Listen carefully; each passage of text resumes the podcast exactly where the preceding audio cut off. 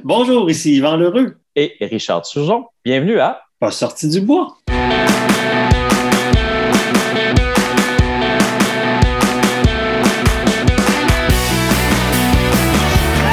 messieurs, votre gagnant, c'est 110 Si tu commences à te sentir bien en courant un ultramarathon, fais-toi-en pas, ça va passer. grand champion du 125 km. Tiens à remercier la belle gang de NAC qui est partenaire depuis les tout débuts du balado. Si t'es un athlète d'endurance, il faut absolument que tu essaies leurs produits. Je niaise pas, c'est un game changer. Les barres Ultra Énergie ont le parfait ratio de 4 grammes de glucides pour 1 gramme de protéines, mais surtout, le goût est débile.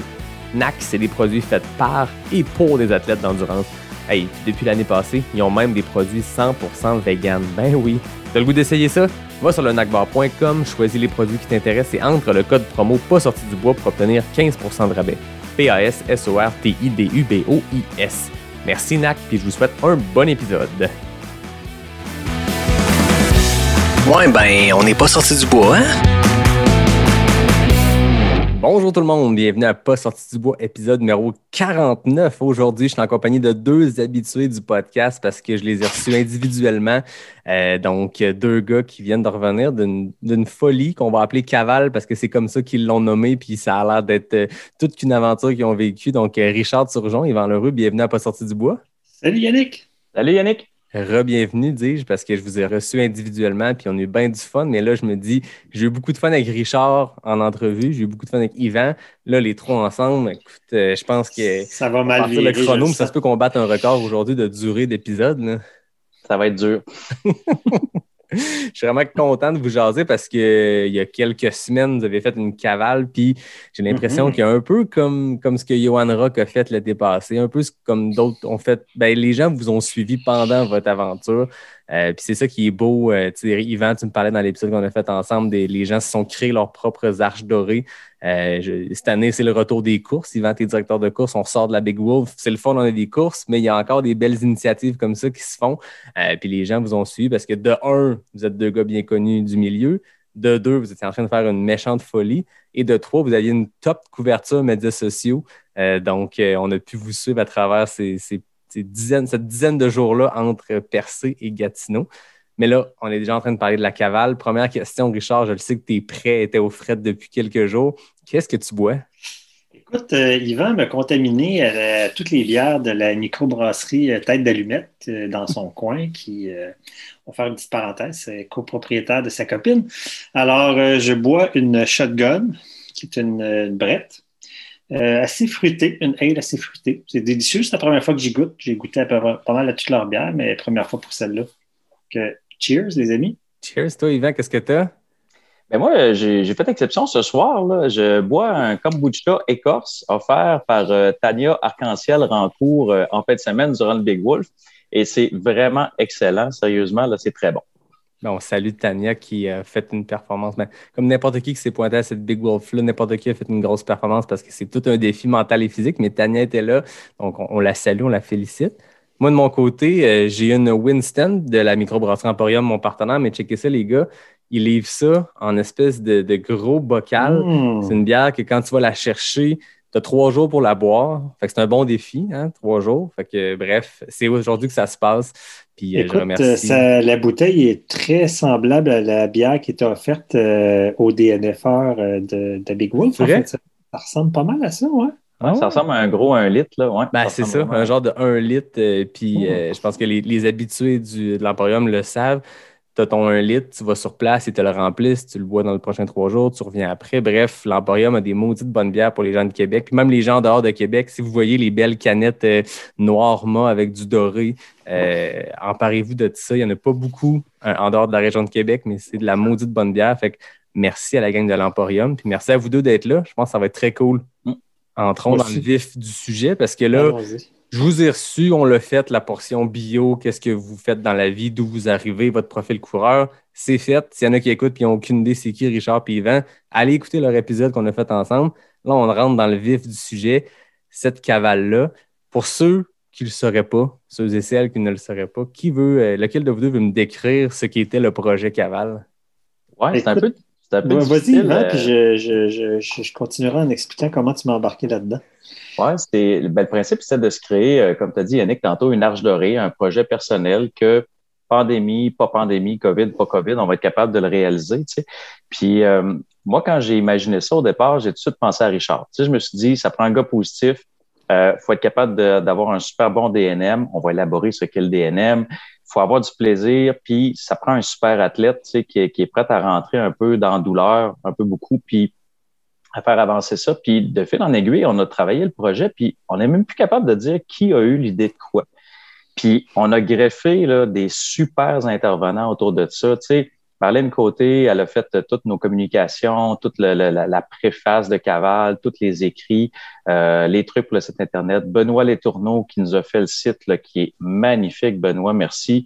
Euh, Jean-Philippe qui a fait euh, le graphisme, euh, l'espèce de BD avec la signature logo. Là. Fait on, s'est entouré de gens, là, euh, ça a fait comme un petit paquet de petits électrons avec des protons, puis les gens sont greffés sur le projet, puis ça a fait quelque chose de vraiment magnifique. Comme je disais, Richard va t'en parler, mais on a de la misère à dire qui a eu l'idée de quoi, puis qui a bonifié quoi par après. En fait, euh, moi, je dirais que c'est Yvan qui a eu l'idée, puis après ça, ça s'est décliné de toutes sortes de manières qu'on a de la misère. Mais depuis le début, moi, je peux au moins dire si ça va mal, c'est de la faute à Yvan parce que c'est lui qui m'a appelé euh, à l'automne passé pour me proposer de faire quelque chose en vélo puis à course, puis il n'avait pas fini sa phrase que j'avais dit oui. Puis après ça, là, euh, effectivement, là, au fil des mois, puis des discussions des jasettes, les gens qui se sont greffés à ça, ça, ça a pris euh, des dimensions euh, insoupçonnées du départ. Là, Il y a des gens qui sont greffés à l'équipe. euh, on a fait une levée de fonds à travers ça. déterminer le, projet, comment on allait le faire, trouver d'équipement, des partenaires financiers, des partenaires d'équipement. Ça, a été vraiment une super belle aventure qui s'est tricotée là, au fil des mois là, avec une destination qui n'était pas tout à fait définie dès le départ, mais ça a vraiment pris une belle tournure. Un genre de Ah, projet je- qui se développe à mesure que les discussions ont lieu, que les, les brainstorms. Puis vous êtes deux gars qui, qui, est entrepre- qui, qui, qui avaient un esprit entrepreneur. J'ai l'impression que vous autres, les- avoir des idées, c'est pas un problème.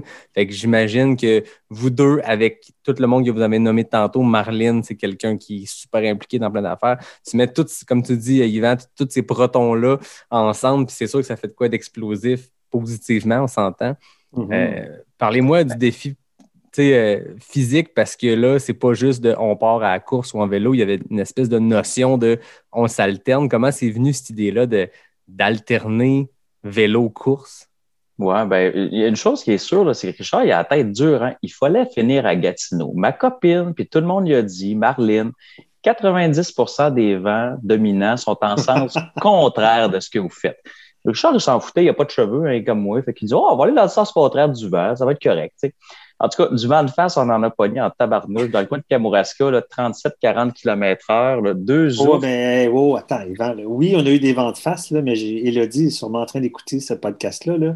On a eu, moi, je dirais, les vents 50-50. tu sais. Alors que tout le monde disait que c'était 90-10, là, les vents dominants. On a quand même eu plusieurs journées de vent dans le dos, là. Tu vas l'avouer, là. Ça, c'était comme Même en gars- Gaspésie. T'es comme tous les gars qui finissent un ultra. C'est tout le temps plus beau quand tu l'as fini. Ouais, c'est ça. C'est fou ce que le cerveau, en quelques jours, t'a fait comme oublier ou t'a fait améliorer ce qui était vraiment pas bien, puis t'a fait juste plus triper par le goût de le refaire. Je pense que ça, c'est. Vous êtes deux gars qui ont fait de l'ultra en masse. Il y a ça, hein, de, de traverser la ligne d'arrivée et faire Asti, je fais plus jamais ça, puis le lendemain, de t'inscrire sur Ultra Sign Up pour la prochaine course qui Non, passe. mais je te dirais que c'était même comme ça à court terme pendant l'événement parce que, tu sais, le, le poisson rouge dans Nemo, là, qui se rappelle, Doris, là, qui se rappelle jamais, là, ben moi, j'ai eu des, des problèmes avec mes chevilles puis ma hanche. Puis à un moment donné, quand je courais, euh, c'était plus ou moins soutenable. Mais quand j'arrivais sur le vélo, là, tu sais, je faisais 10 minutes de vélo, là, j'oubliais complètement que j'avais mal aux chevilles, tu sais. Puis là, j'étais comme content, Ah, ça va bien, ça va bien. Là, je finissais le vélo, là, je, je marchais, je courais, euh, tu sais, le pinant euh, pendant une couple de kilomètres. Là, ça n'a comme pas de bon sens. Mais je rembarquais sur le vélo. Ah, ça va bien, ça va bien. C'est- Ouais. vraiment. euh, Vois-tu, là-dessus, on n'est pas d'accord. moi et Richard, là, on a ri tout le long. On s'est, on s'est jamais, on n'a jamais été en désaccord pour quelque chose. On s'est toujours bien entendu. On a toujours été positif. Mais là-dessus, je suis pas d'accord parce que on va parler d'une affaire tout de suite, là. Tu sais, il y a le spa, hein? En vélo, le spa, c'est le sweet spot en dessous, là. Mais en fait, euh, les, les, les, les amis du fils à Richard, à, à Zachary, ils appellent ça la gouge. Oui, moi, le Gooch. moi, je- la Gooch. Tu sais, hein, Moi, je- Yannick qui connaît la Gooch. C'est une question Moi, je de génération, cette, cette expression-là. Ouais. Ouais. On Ouais, l'a défini, on l'a élaboré, la Gooch. Ah, tu connais-tu tous- les? Goocherettes? Goocherettes? Goocherettes, c'est de chaque bord de la Gooch. OK. Ah ouais, je savais pas que ça avait, il y avait comme, euh, c'est ça, une extension qui avait un petit nom Ouais. cute. Ouais. Fait que Ouais, c'est ceux qui ne savent pas de quoi on parle, euh, je pense que vous tapez ça dans, vous cherchez dans le dictionnaire, ça doit être le Gooch. Ouais, Bah, sûrement, sûrement. Si tu le veux en italien, c'est les Gucciaretti. Ah, tu sais, quand t'as bien du temps, là. Fait que, euh, moi, moi, le vélo, ça m'a donné très mal à la Gucci et au Gucciaretti. Fait que, en tout cas, euh, j'aimais mieux courir que pédaler.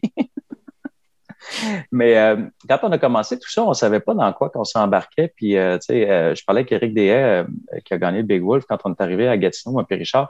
Puis il dit, pourquoi vous n'avez pas fait 10 km, 10 km? Il dit, moi, il me semble que je suis triathlète, je courais 10 km. Mais c'est ça notre idée au début. Puis on s'est aperçu que il faut quand même que tu lances le vélo. Fait que, tu sais, faire un kilomètre, c'est pas suffisant parce qu'à chaque fois, il faut que tu réactives le vélo puis il faut que tu lances la vitesse. Puis faire 10 km, c'était trop. Ça nous demandait d'avoir une empreinte au corps. Tu sais, avec euh, ben Richard, tu as eu beaucoup ta, ta veste de course, mais tu sais, d'avoir une veste de course, de mettre du stock dedans, tu es plus pesant. Fait que là, on, on est allé vraiment, on a trouvé notre, notre spot entre 3 et 4 kilomètres à peu près. Puis là, ben, on était vraiment confortable de lancer le vélo, d'avoir une bonne vitesse puis d'alterner, puis tu l'attaches pas pour rien. Parce que, tu sais, tu fais 3-4 kilomètres, puis là, ben, à plus ou moins un poteau, ben, on l'attachait, puis euh, on, on le sécurisait, puis là, on partait à la course. Fait que, sais, l'idée dans le cavale, si jamais quelqu'un veut l'essayer, c'est qu'on a fait un calcul mathématique. C'est impossible qu'un vélo roule à 10 km heure à côté d'un coureur pour 1300 km. Tu sais, le gars sur le vélo se fatigue. Fait que le but, l'idée de cavale du nom, c'est comme un peu sauver de quelque chose. Tu es toujours en cavale en mouvement, puis ça a vraiment été ça. Fait que, tu sais, quand on était capable d'avancer le vélo, puis qu'on avait le vent dans le dos, à 25-30 km heure avec, avec le bob, on s'entend qu'il y avait 20 kilos dans le trolley en arrière dans Ben le oui. bob. là. Fait que les côtes en Gaspésie, on t'en reparlera tantôt, mais ça a été quelque chose. Fait que le but, c'était de lancer le vélo. Puis si le vélo avance à 25 km heure, il distance le coureur, t'attaches le vélo, puis là, le cycliste part à la course. Fait que là, tu as deux gars qui avancent à la course en même temps. OK, OK, vous êtes alternés comme ça. C'est ça. Fait que, tu sais, c'est comme du comprends. saut de mouton. Fait que là, il y a un moment où ce que on peut avoir une vitesse pure d'à peu près 20 km heure. Il y a un laps de temps où ce que les deux coureurs couraient à 10. Fait que tu avances. Là, le deuxième coureur arrive sur le vélo, passe le coureur, fait des tatas, va l'attacher plus loin, puis on alterne comme ça. Puis même souvent, on alternait directement un des deux sur le coureur, fait qu'on évitait d'attacher une fois. Fait qu'on se ramassait, euh, dans les pratiques, on avait une vitesse pure entre 14 et 15 km heure là, euh, moyenne. Fait que, c'était quand même, c'était quand même super intéressant. Puis c'est ça qui a permis vraiment de potentialiser le vélo le plus possible, puis de pas perdre de temps. Mhm. C'est ça, parce qu'effectivement, comme Yvan le dit, euh, tu sais, on, on connaissait personne qui avait fait ce type d'aventure-là. Fait qu'il fallait un peu développer le meilleur algorithme. Au début, on pensait qu'on serait tout le temps ensemble, mais on a rapidement compris qu'il fallait avancer les deux en courant pour avancer le plus rapidement possible. Puis après ça, on l'a testé. On, s'est vu deux. Bon, avec la pandémie, puis le fait qu'on n'habite pas dans la même région, on s'est vu seulement deux fois avant de faire comme tel l'expédition. Puis on a testé, changer à 1 km, changer à 500 mètres, changer à 3 km. Puis le sweet spot, je pense, c'est pas mal, comme Yvan disait, là, entre 2 et 3 km là, au niveau de, l'efficacité puis de la tolérance à l'effort et tout ça. Là. Il fallait faire des tests. Fa- fallait, fallait le tester puis trouver c'était quoi notre, notre meilleur. Puis dépendamment aussi des fois euh, en territoire côteux, ben on, ça pouvait être différent parce qu'on voulait pas laisser le vélo dans le milieu d'une côte pour que la personne qui parte euh, elle soit, elle soit pas capable d'accélérer. Parce que le vélo, euh, avec le chariot en arrière, il reste que sur le plat, c'est pas si pire que ça, mais quand tu montes une côte, euh, pour n'importe qui qui a des enfants, qui a tiré des enfants sur un vélo, c'est c'est dans les montées que tu te sens pas mal. là, Ah Oui. Ouais, puis, puis là-dessus, Richard a été super parce que moi, jour 2 et 3 en Gaspésie, là, j'étais incapable de monter les côtes en vélo. C'est Richard qui a monté toutes les côtes. Tu sais. On, on, on parlera des mollets tantôt, là, mais je veux dire, euh, c'est pas, pas de question de mollets. Puis on a tiré à pile ou face la première journée quand on a parti à Percé. Non, non, non, non, c'était roche, papier, ciseaux. Roche, papier, ciseaux. Puis euh, Richard, Richard a gagné. Écoute, fait que je suis parti sur le vélo. Mais tu sais, j'ai fait 200 mètres. Puis là, j'ai attaqué la côte de Percé. Puis je me suis fait le plus beau claquage du monde dans le mollet droit là, en montant à côte, en essayant de monter. Je suis pas un gars de vélo. J'avais pas assez déguiré la patente. Puis là, j'arrachais le volant là, comme si j'étais sur un rameur. Donné, Richard, il m'a vu passer. Puis il dit T'as pas l'air de pédaler comme il faut. Là. Il dit, faut que tu mettes les petites guilles et tout ça. Et moi, je voulais arracher les côtes arracher le volant. Fait que, la, la plus grande distance que j'avais faite en vélo, c'est à peu près 80 km. Fait que euh, on- moi, j'avais pas assez pratiqué. Ça a été ma faiblesse. Claquage dans le mollet en partant. il mouillait par en dessous la première journée. Il y avait du crachin d'un B, puis tout ça. On était sur le vélo, là, on gelait, on courait, on se réchauffait. Fait qu'on alternait tout le temps entre l'hypothermie puis confortable. Ça a duré comme 24 heures. Là, ça, a été, euh, ça a été dantesque le début de ça. Puis moi, j'ai appris à pédaler.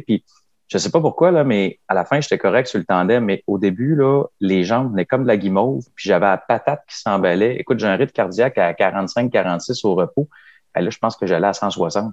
Ah, Tu sais, ouais. mais j'étais pas capable de fournir l'effort avec le trolley.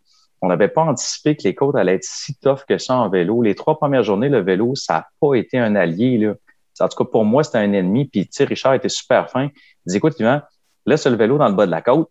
Yes! Je vais, je vais- je vais te le monter. Ben, écoute, il a vraiment, écoute, il a fait un gros effort. Il a monté toutes, toutes, toutes les côtes. J'arrivais en haut.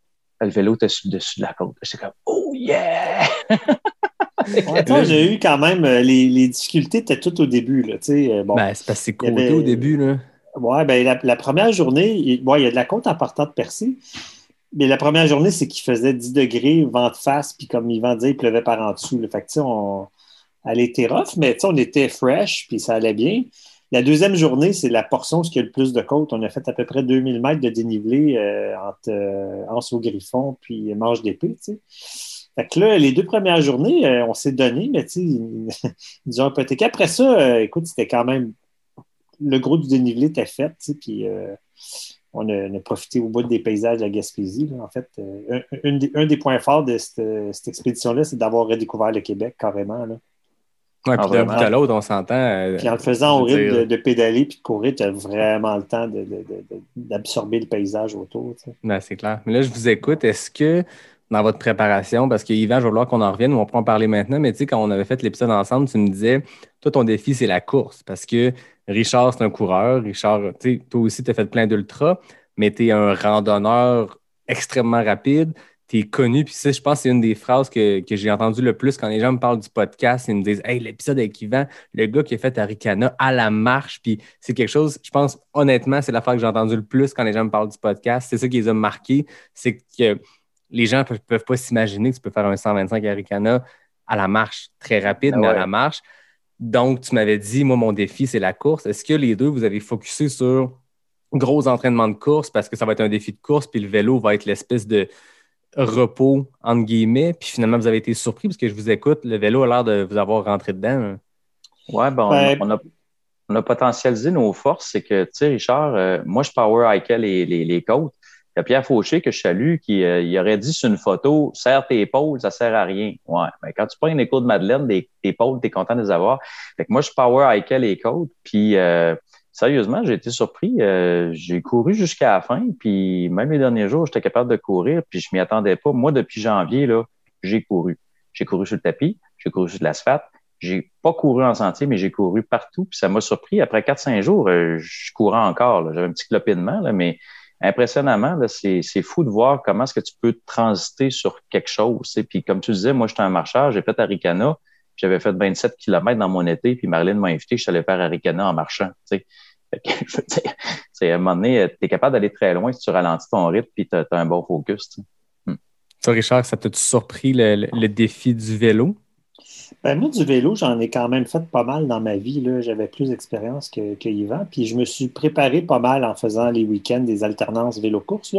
Mais je, faisais des plus longues distances. Je, je faisais genre 10 km de course, euh, 10 km de vélo que j'alternais. Parce que c'est juste pas pratique dans mon quartier tout seul de faire euh, des 2-3 km. euh, mais, mais effectivement, le vélo, euh, je pense qu'on on l'avait sous-estimé dans le sens que le vélo, ça va être la portion facile, puis on va se reposer. Mais ça reste que c'est quand même euh, 60 quelques kilomètres de vélo chacun par jour. Fait à un moment donné, euh, je pense qu'il était le plus dur, c'est le derrière. Il faut que ton derrière prenne la, forme de, la selle du vélo. là. Fait que ça, ça qui se moule. Fait euh, moi, je, fais du vélo à l'année longue pour aller travailler. J'ai quand même le, le, la ou le, spa euh, assez bien tanné pour ça. Mais Yvan, il y a, eu le derrière euh, quand même euh, qui s'est- formé euh, pendant les, 10 jours de la cavale. Puis c'est drôle. Quand on était sur le tandem, à la fin, euh, de temps en temps, il fallait faire des, des pauses sais, qu'on appelait. Là. Ah ouais, c'est ça. on a passé tellement de temps ensemble là, qu'à un moment donné, on pensait au même. C'était un peu épeurant, là. On pensait aux mêmes affaires en même temps. Tu sais, Yvan, il me disait quelque chose, puis je m'en allais dire la même affaire.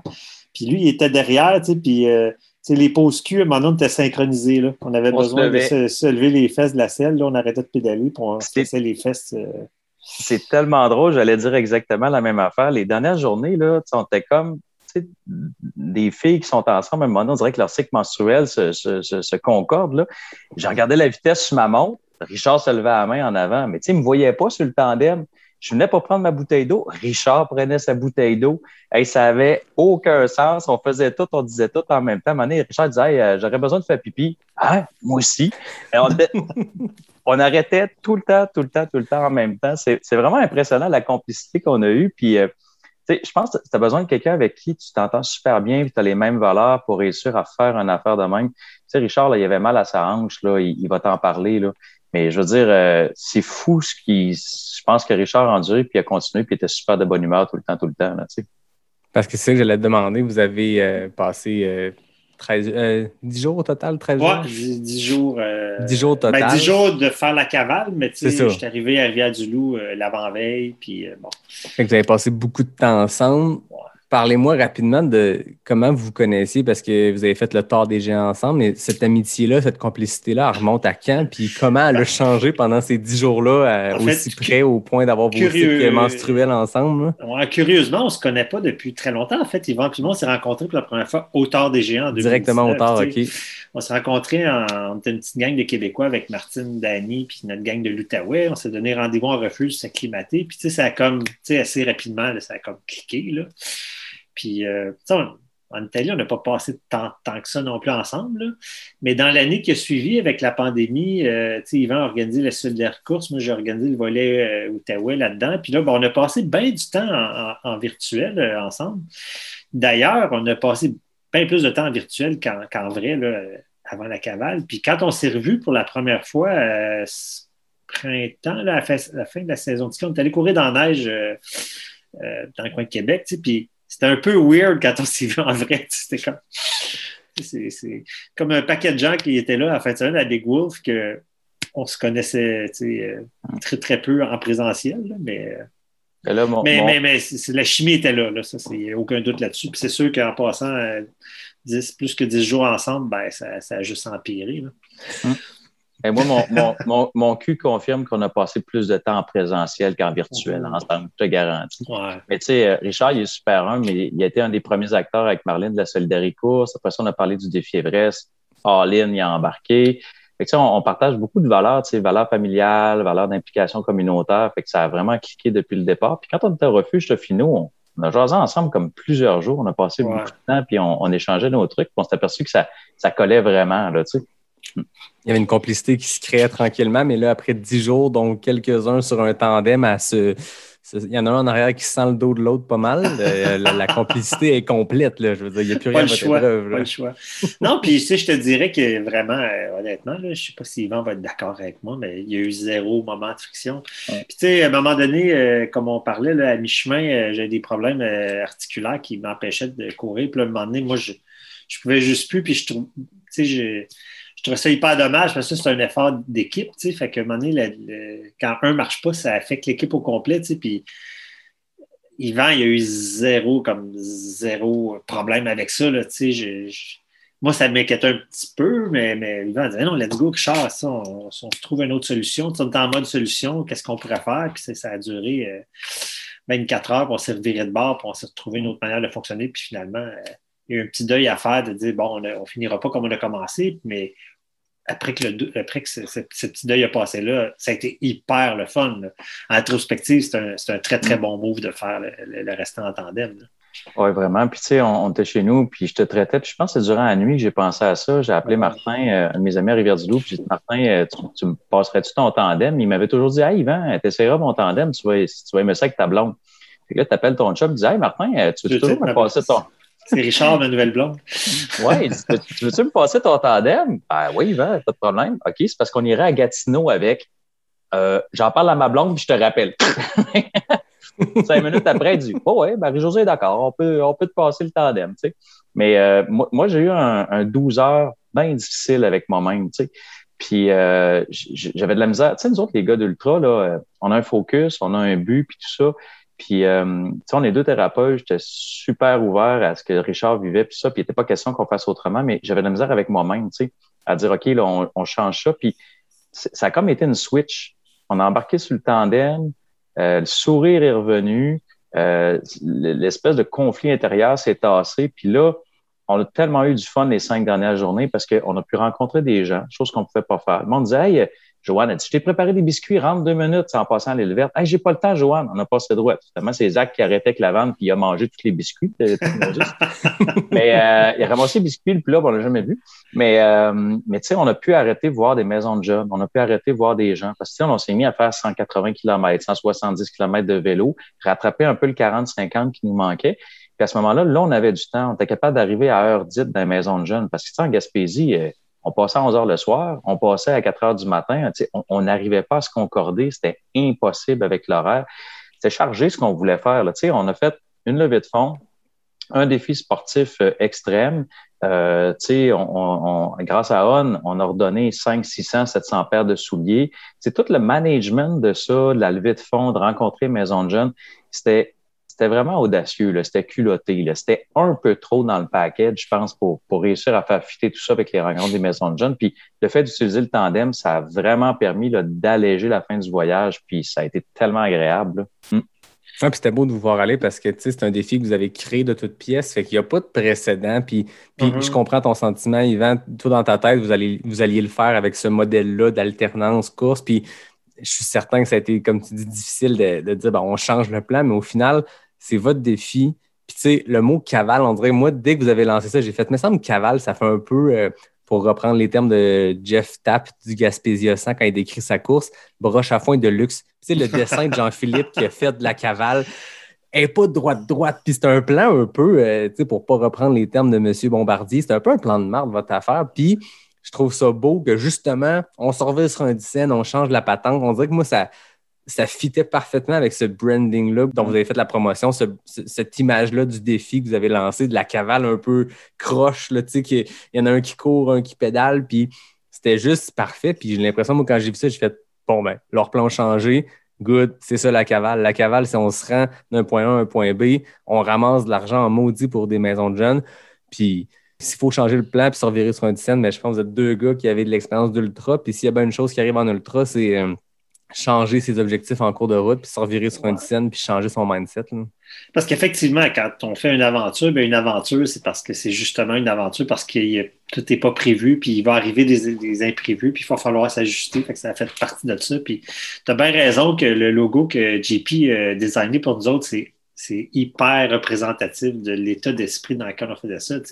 Le jambon qui revole sur le bord de la caravane, puis les, caisses de bière, puis euh. Euh, ça fait très Far West, là, tu sais. Euh, ouais, ouais. Je pense que c'est pas par rapport avec Yvan, mais c'est comme vous êtes allé faire une course, Richard, c'est le moment que vous étiez les Dalton, puis cette image-là, puis tes quatre Dalton, puis ton texte que tu avais écrit là-dessus ça fait un peu Far West, puis l'image que Jean-Philippe a faite de votre cavale, ça fait très mm-hmm. Far West. Fait que de s'adapter puis de changer le plan en cours de route puis de virer qu'il y a un tandem, moi, il n'y a pas plus Far West puis cavalesque que ça. Fait que c'était comme, ben écoute, les choses, les, les shit happens puis on change, mais parlons-en de ce shit happens. Qu'est-ce qui s'est passé qui a, mené à cette décision-là? Tantôt, on en parle depuis tantôt, la blessure de Richard, mais concrètement, qu'est-ce qui s'est passé? Ben, en fait, euh, après, euh, pendant le jour, euh, peut-être fin jour 2, début jour 3, j'ai commencé à avoir mal euh, sur le devant des chevilles. Puis avant qu'on parte euh, en expédition en, cavale, Yvan il m'avait dit Richard, tu reviseras le taping des releveurs des orteils. Tu sais. Moi, honnêtement, le taping du releveur des orteils, j'avais jamais entendu parler de ça parce que j'avais jamais eu ce problème-là, j'avais jamais vu ça. Tu sais. Puis là, à un moment donné, j'ai commencé à avoir des problèmes de releveur des orteils. Je me disais, ben fuck, qu'est-ce qui se passe avec mes, mes, mes pieds? Tu sais? Puis, euh, ouais, c'est ça, j'ai eu mauvais sort de, de, Yvan, le ninja. Puis, euh, ben, c'est ça, j'ai eu de l'enflure sur le devant, dans le fond, dans la courbe devant le, pied. Puis, c'est quand tu, quand tu marches, ben, tu relèves tes pieds plus que quand tu cours. Mais, mais, mais la seule explication que j'y vois, puis, tu sais, j'ai eu ça, euh, tu sais, ça fait comme une semaine et demie qu'on a arrêté la cavale, puis je suis même pas encore 100% remis un peu. Là. Ah ouais. Mais les, éléments de ça, c'est quoi? Je pense que c'est courir sur l'asphalte, définitivement, parce que je suis un coureur de trail et je cours 100% sur la trail. Mais ce printemps, j'ai quand même couru pas mal plus sur la route. Mais l'asphalte, ça, ça, pardonne pas. Puis l'autre aspect, c'est que la, route, elle est quand même tout le temps un petit peu inclinée hein, sur le plan pour l'écoulement des eaux. Fait que tu cours toujours un peu comme ça avait une jambe courte, une jambe, longue. Puis on a fait attention d'alterner de, côté de route euh, de temps en temps pour essayer de balancer les choses, mais ça, ça, ça a comme pas bien passé. Fait qu'à un moment donné, euh, à, la fin du jour 3, là, euh, j'avais les chevilles pas mal barrées. Puis cette nuit-là, j'ai pas bien dormi que je me disais, hmm, demain, je vais être capable de marcher. on a juste trois jours de fête, ça n'a comme pas de bon sens. Puis le jour 3, en me levant, euh, c'était pas super, mais je suis parti en marchant, puis tranquillement, j'étais capable de courir, puis j'ai passé à travers la journée là, euh, correct. ça faisait mal, mais bon, je me suis dit, OK, c'est comme endurable. Puis on s'était fait des tapes pour aider. Les tapes, ça faisait une bonne différence le jour 5, c'était encore de même. Puis là, je me disais, là, on n'est même pas à mi-parcours. Puis une des choses qu'on avait, qu'on s'était entendu avant de partir, c'est qu'il faut arriver à mi-parcours, pas trop poqué. Parce que Mhm. c'est quand même un défi de plusieurs journées. Puis assez On long. avait dit ça? Moi, je, moi, je t'avais, je t'avais dit ça, puis tu avais dit oui. Ah oui, je m'en Ah, rappelle ouais? très, très bien. Tu avais dit oui. Ouais, ouais, ouais. C'est bizarre, tu t'en rappelles pas, Yvan? Je m'en rappelle. On va voir ça sur une cassette en quelque part. Fait que, euh, fait que c'est ça. Fait que c'est ça qui a mené au. Puis là, bon, j'ai eu aussi mal à une hanche, mais je pense que j'ai couru tellement tout croche à cause de mes chevilles qu'à un moment donné, ça s'est mis à se promener un peu. Là. Ça t'a compensé. Fait, fait- fait que c'est ça qui a amené. euh, ouais, puis je trouvais ça très frustrant parce que l'énergie était là. tu sais, Puis, tu sais, en ultra, euh, tout le monde qui fait des ultras, on le sait, qu'il y a des facteurs limitants. À un moment donné, tu as des ampoules, euh, ça frotte dans tes aisselles ou dans ta goutte, ou tu es déshydraté, tu es fatigué. Mais là, c'était pas ça du tout. là. C'était comme. n'avait rien euh, de ça. avoir un auto, euh, tu sais, euh, je ne dirais pas que je suis une Formule 1, là, mais tu sais, le moteur marche tout, mais j'ai un flat, tu sais. Fait que t'as beau avoir une bonne auto, là, une auto avec un flat, ça avance pas, là. Fait que c'était, frustrant, ça, mais bon, euh, fallait vivre avec, tu sais.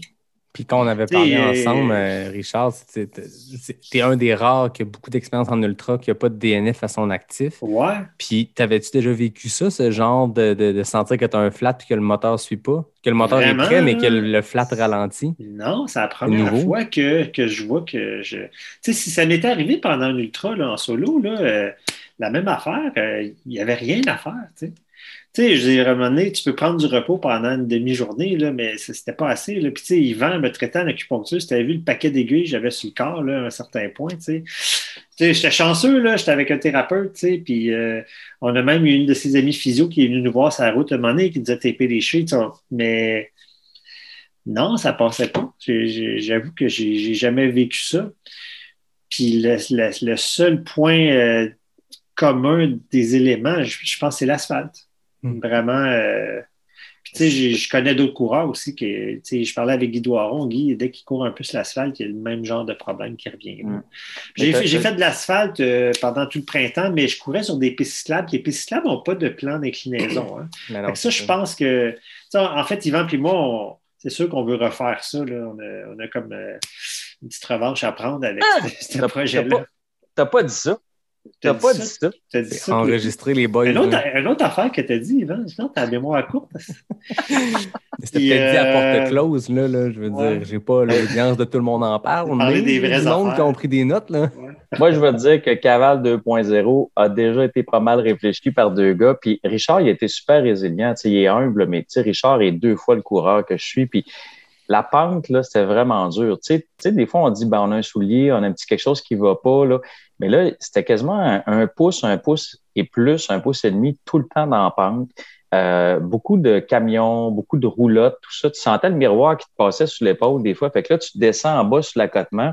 Fait que, tu sais, ton accotement, nous autres, on est habitués, on, on dit des pourcentages de pente, mais l'accotement, des fois, il y avait 10, 15% Là, tu tombais dans la garnotte, puis ça, ça chirait un peu. Des fois, pour moi, il y avait quasiment comme 20% de pente, là, sur le côté. Puis là, tu cours en montant, ça tourne, ça tourne. C'était vraiment, euh, c'était extrêmement difficile. C'était vraiment hypothéquant, là, le, le type de terrain. Mais, on a su quand même potentialiser nos forces. Euh, Richard va te le compter, mais il y a une nuit que, euh, je pense, ça mange l'épée.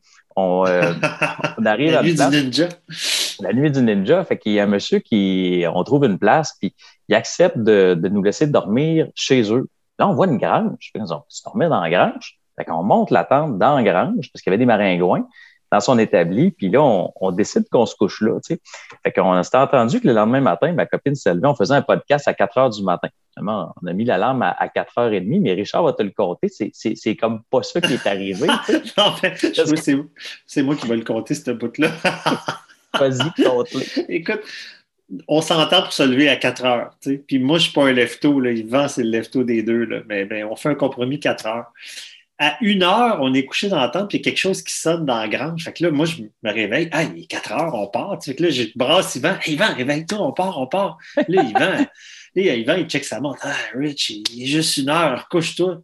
Ah, OK. Je me recouche, je me rendors.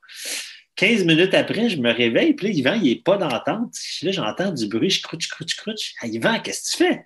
Je me tape les pieds, rendors-toi. Ah, Je me recouche, je me rendors. Et il s'est mis à ronfler. Il a dit OK, c'est vrai de bord, puis il a ronflé en 10 secondes. Ah, moi, j'ai j'ai le potent. euh, Dormir, là, c'est mon super pouvoir. là. Moi, je peux dormir n'importe où, n'importe quand. là. Je demande à n'importe qui. Je demande à Eric Deshaies. Il m'a vu dormir euh, dans des places euh, pas normales. Écoute, il dit là, dans l'épisode. Il Ouais, parle ça, quand je l'ai reçu. Puis c'est un spécialiste du sommeil, Eric, fait qu'il trouve que je suis un phénomène. tu sais. Et moi, je dors, par- je dors partout, mais j'ai un défaut, c'est que quand tu me réveilles, je me rendors plus. Fait que là, on avait dormi trois heures, puis là, j'ai hey, regardé le plafond de la tente, une heure, une heure et dix, une heure et quart. J'ai dit, la marche. Je me suis levé, j'ai pacté mon sac de course, puis là, ben, Richard va te compter le reste. Là. Ben là, moi, à- à 4h30, je me réveille, tu sais, puis là, il fait clair parce qu'on est en Gaspésie, le soleil se lève quand même assez tôt, là, on est loin dans l'est du fuseau horaire. Puis là, je me réveille, puis là, Yvan, il n'est pas, il est pas dans la fait que là, euh, Yvan, Yvan, Yvan, il n'est pas là. Fait que là, je, sors de la je sors de la grange pour aller pisser dehors, Yvan, il n'est pas là. Fait que là, je remarque que ses chaussures sont pas là, son sac de course, ses épaules sont pas là. Fait que je me dis, ah, il, est déjà parti, mais je sais pas combien il est là. Ça fait combien de temps qu'il est parti? Fait que je ramasse le, Mais il a vraiment cherché, hein, parce que. ah oui, j'ai, Là- écoute, j'ai pris le sac de couchage, j'ai mis ma main dans le fond, je l'ai reviré de bord, tu pour être sûr qu'il n'était pas dedans. J'ai regardé en dessous de la tente. Tu sais, Yvan, euh, ceux qui ne savent pas, c'est un, un gars d'arts martiaux. Là. Il est ceinture noire dans 48 affaires. C'est un ninja. Là. Fait que, tu sais, il aurait pu, tu sais, je ne sais pas, moi, euh, se cacher dans le plafond de la grange avec des sabres, on ne sait pas. Mais il n'est pas là. Fait que là, je, je les affaires, puis là, je me dis, bon, je pars en vélo, puis là, je réveille Zachary puis Laurence qui sont dans, dans la vanne. Les autres, ils dorment dans la vanne à côté de la grange. Puis je dis, hey, Yvan, il est comme pas là, puis je sais pas, il est où, puis j'essaie de l'appeler, puis de texter, puis il me répond pas. Fait que Zachary puis euh, Laurence, ils partent avec la vanne, puis ils font une quinzaine de kilomètres, puis ils m'appellent, puis ils disent, Richard, euh, papa, euh, Yvan, on le voit pas sur la route. Là, je me dis, ben, il a toujours bien pas fait 50 km, là, tu sais, quelle heure qu'il s'est levé? Puis ils l'ont retrouvé 20 km plus loin. Il était parti, lui, à 1h30 du matin, là, pendant que je dormais. Fait que là, j'ai fait une, super stretch de vélo avant de le rejoindre. Cette journée-là, ça a été notre meilleure journée. On a fait euh, 130, 140 km à peu près, mais tu sais, Yvan, euh, il n'a pas dormi gros gros, là. Hey, le, soir, tabarnouche, dans l'après-midi, là, j'étais hypothéqué, le soleil tapait, Richard en avant en vélo. Là, je vois un gazebo sur le bord du chemin. Fait que là, je l'appelle, on avait nos cellulaires. Je dis, Richard, je vais me coucher 15 minutes. Je, je me peux plus, là. Tu sais, j'étais zombie, j'avançais plus. Hey, dis, t'es sûr, le vélo est juste en avant de toi, à peu près 2 km. Non, Richard, oublie ça. Je rentre dans le gazebo sur le bord du fleuve. Il y avait deux grosses roches. Je me mets une roche en dessous de la tête, une roche en dessous du bras, puis je me cale la tête là-dessus. Je m'endors. 10 secondes. Il y a un pick-up et un char qui arrive. Ils se mettent à faire le party dehors en plein après-midi. Fait que là, là, je pense au gars à Barclay. Je me dis, OK, t'es tout croche. T'es-tu plus tout croche à courir ou t'es plus tout croche à te coucher sur une roche? Bon, je suis plus tout croche sur la roche. Fait qu'elle repart à courir, tu sais. Mais cette journée-là, on a avancé. Ben, moi, j'ai avancé 20-21 heures, je pense. Un Ah, affaire bah de- oui, non, non, t'as eu là. une méchante journée, toi, là. là. Tu t'es donné solide, là. Ouais, quand on est arrivé le soir, là, hey, j'étais zombie, là, j'étais fini, puis il a fait tellement chaud cette journée-là, là, ça a vraiment été énorme. C'était pas le soir de la poutine, ça. Dans la poutine, c'était le soir de la... Euh, non, c'est le soir qu'on a dormi euh, chez euh, le gars là, qui avait un garage en Boiron, là, Ouais. Renault. Là. Les, les, les, les enfants. On avait mangé, on avait, t'avais mangé une poutine ce soir-là. Moi, ça. mangé une guédille au homard. fils à Richard, il est fin ce soir-là, il voit qu'on est poqué, fait qu'il a arrêté de ramasser une poutine. tu sais. On se rappelle qu'on est en autonomie complète. Bon. Fait que là, on s'assit à la chaise, puis moi, j'avais rarement vécu ça, mais là, j'ai comme, tu sais, tu t'assis, le soleil descend. Là, je suis comme tombé en hypothermie. Fait que là, j'ai mis mon chandail, puis le fait de manger, le sang est comme allé à l'estomac. Mais tu sais, je suis thérapeute, j'ai assez fait d'ultra. Fait qu'à un moment donné, Richard, je pense que tu tu m'as passé la main en avant de la face, j'étais plus là pendant tout. Fait que là, je me rappelle, j'ai fait ça, j'ai pris la poutine, je l'ai mis sur la chaise, me suis allongé sur le dos, puis j'ai mis les pattes sur la chaise. Puis là, je me suis mis à grelotter d'une espèce de choc vagal là, d'hypoglycémie, là, de genre, j'ai un peu de nourriture dans le ventre. La seule affaire que j'ai fait, je dis, Zach, filme pas. Là, j'ai Qu'est-ce vu que, qu'est-ce que Zach faisait? Zach, Zach, filmait. Zach, Zach est en train de filmer le bozo qui est en hypoglycémie à terre avec la poutine ses pattes, tu sais. Fait que, euh, ouais, fait que là, c'était Poutine 1, Yvan 0. Tu sais, fait que, euh, ouais, c'était- ça n'a pas, euh, ça, ça pas, ça a pas été concluant, la Poutine. Fait que C'est ça, vous aviez Zach qui, qui vous a suivi tout le long. Mais reviens sur quelque chose parce que j'ai lu ça dans vos posts ou je sais pas. Vous, vous aviez décidé que vous étiez autonomie complète. Fait que Ouais. Vous aviez le crew qui suit dans le sens que tu as l'équipe de tournage qui était Zachary et sa copine, j'ai Richard, j'oublie son nom.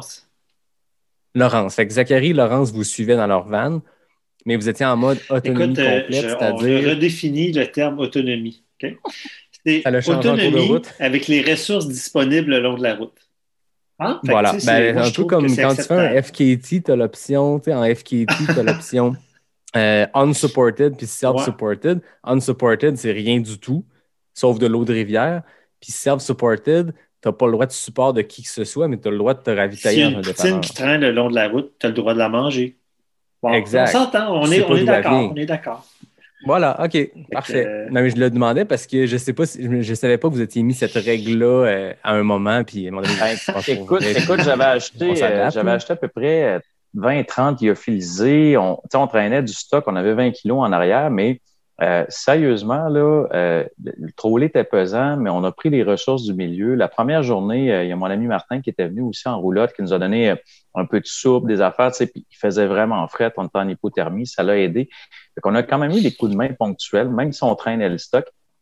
Je te dirais que ça, ça a fait de la beauté de l'aventure, parce que sinon, il y a une redondance à faire du saut de mouton, puis tu sais, une petite tape ses fesses à l'autre en passant, puis un petit salut, mais sais, euh, ça venait compliqué, ça, ça l'a agrémenté, ça l'a pimenté d'humain un petit peu l'aventure. Mhm. Puis, euh, on, on s'est laissé gâter une couple de fois. Mais tu sais, on, a, on, a- on dormait dans la tente, on faisait nos affaires à l'extérieur. Mais euh, je veux dire, quand un cornet de crème à glace arrivait ou un mini pot passait à quelque part, ben, on arrêtait puis on se mangeait quelque chose. là, tu sais. Je, Ben oui, je- j'espère. je- je te dirais sur une note plus sérieuse, c'est qu'à la base, quand on a planifié ça, là, on ne savait pas ce serait quoi les conditions sanitaires à l'été. Puis une des raisons qu'on a décidé de faire un projet, c'est que 2020, ben, tout avait été annulé pas mal. 2021, ça s'enlignait pour ça. Fait qu'on s'est dit, on va se faire un projet en étant une bulle de deux, puis peu de contact avec l'extérieur, ben, tu sais, c'est c'est comme faisable un peu dans n'importe quelle couleur de zone. Puis bon, euh, les choses ont fait qu'on a viré en vert euh, la semaine avant, puis qu'on avait le droit de voir des gens à l'extérieur, tout ça. Fait que ça, ça, fait qu'il y avait moins ce stress-là, si tu veux, là, de- de- d'avoir des contacts avec des personnes. Puis, euh, en même temps, là, ça n'a pas de bon sens le nombre de personnes qu'on a croisées sur notre route. Il y avait des amis qui sont venus au départ. Euh, il y avait la course du Trail et Chic Choc le week-end pendant qu'on passait dans ce coin-là. Fait que le dimanche et le lundi, euh, qu'on était sur la route, là, ben, on se fait arrêter euh, souvent par des chums là, qui arrivaient de là. Puis là, ben, ils donnent de l'eau, donnent de la bouffe, jasent un peu, donnent du tape. Euh, ça a été une succession de rencontrer des gens. Là. Dans le bas du fleuve, ben, Yvan, il, il y a plein d'amis. Il est connu là-bas. euh, comme il parlait tantôt, il y a une, une de ses amies qui préparait des biscuits quand on passait. Elle voulait qu'on arrête de prendre un café.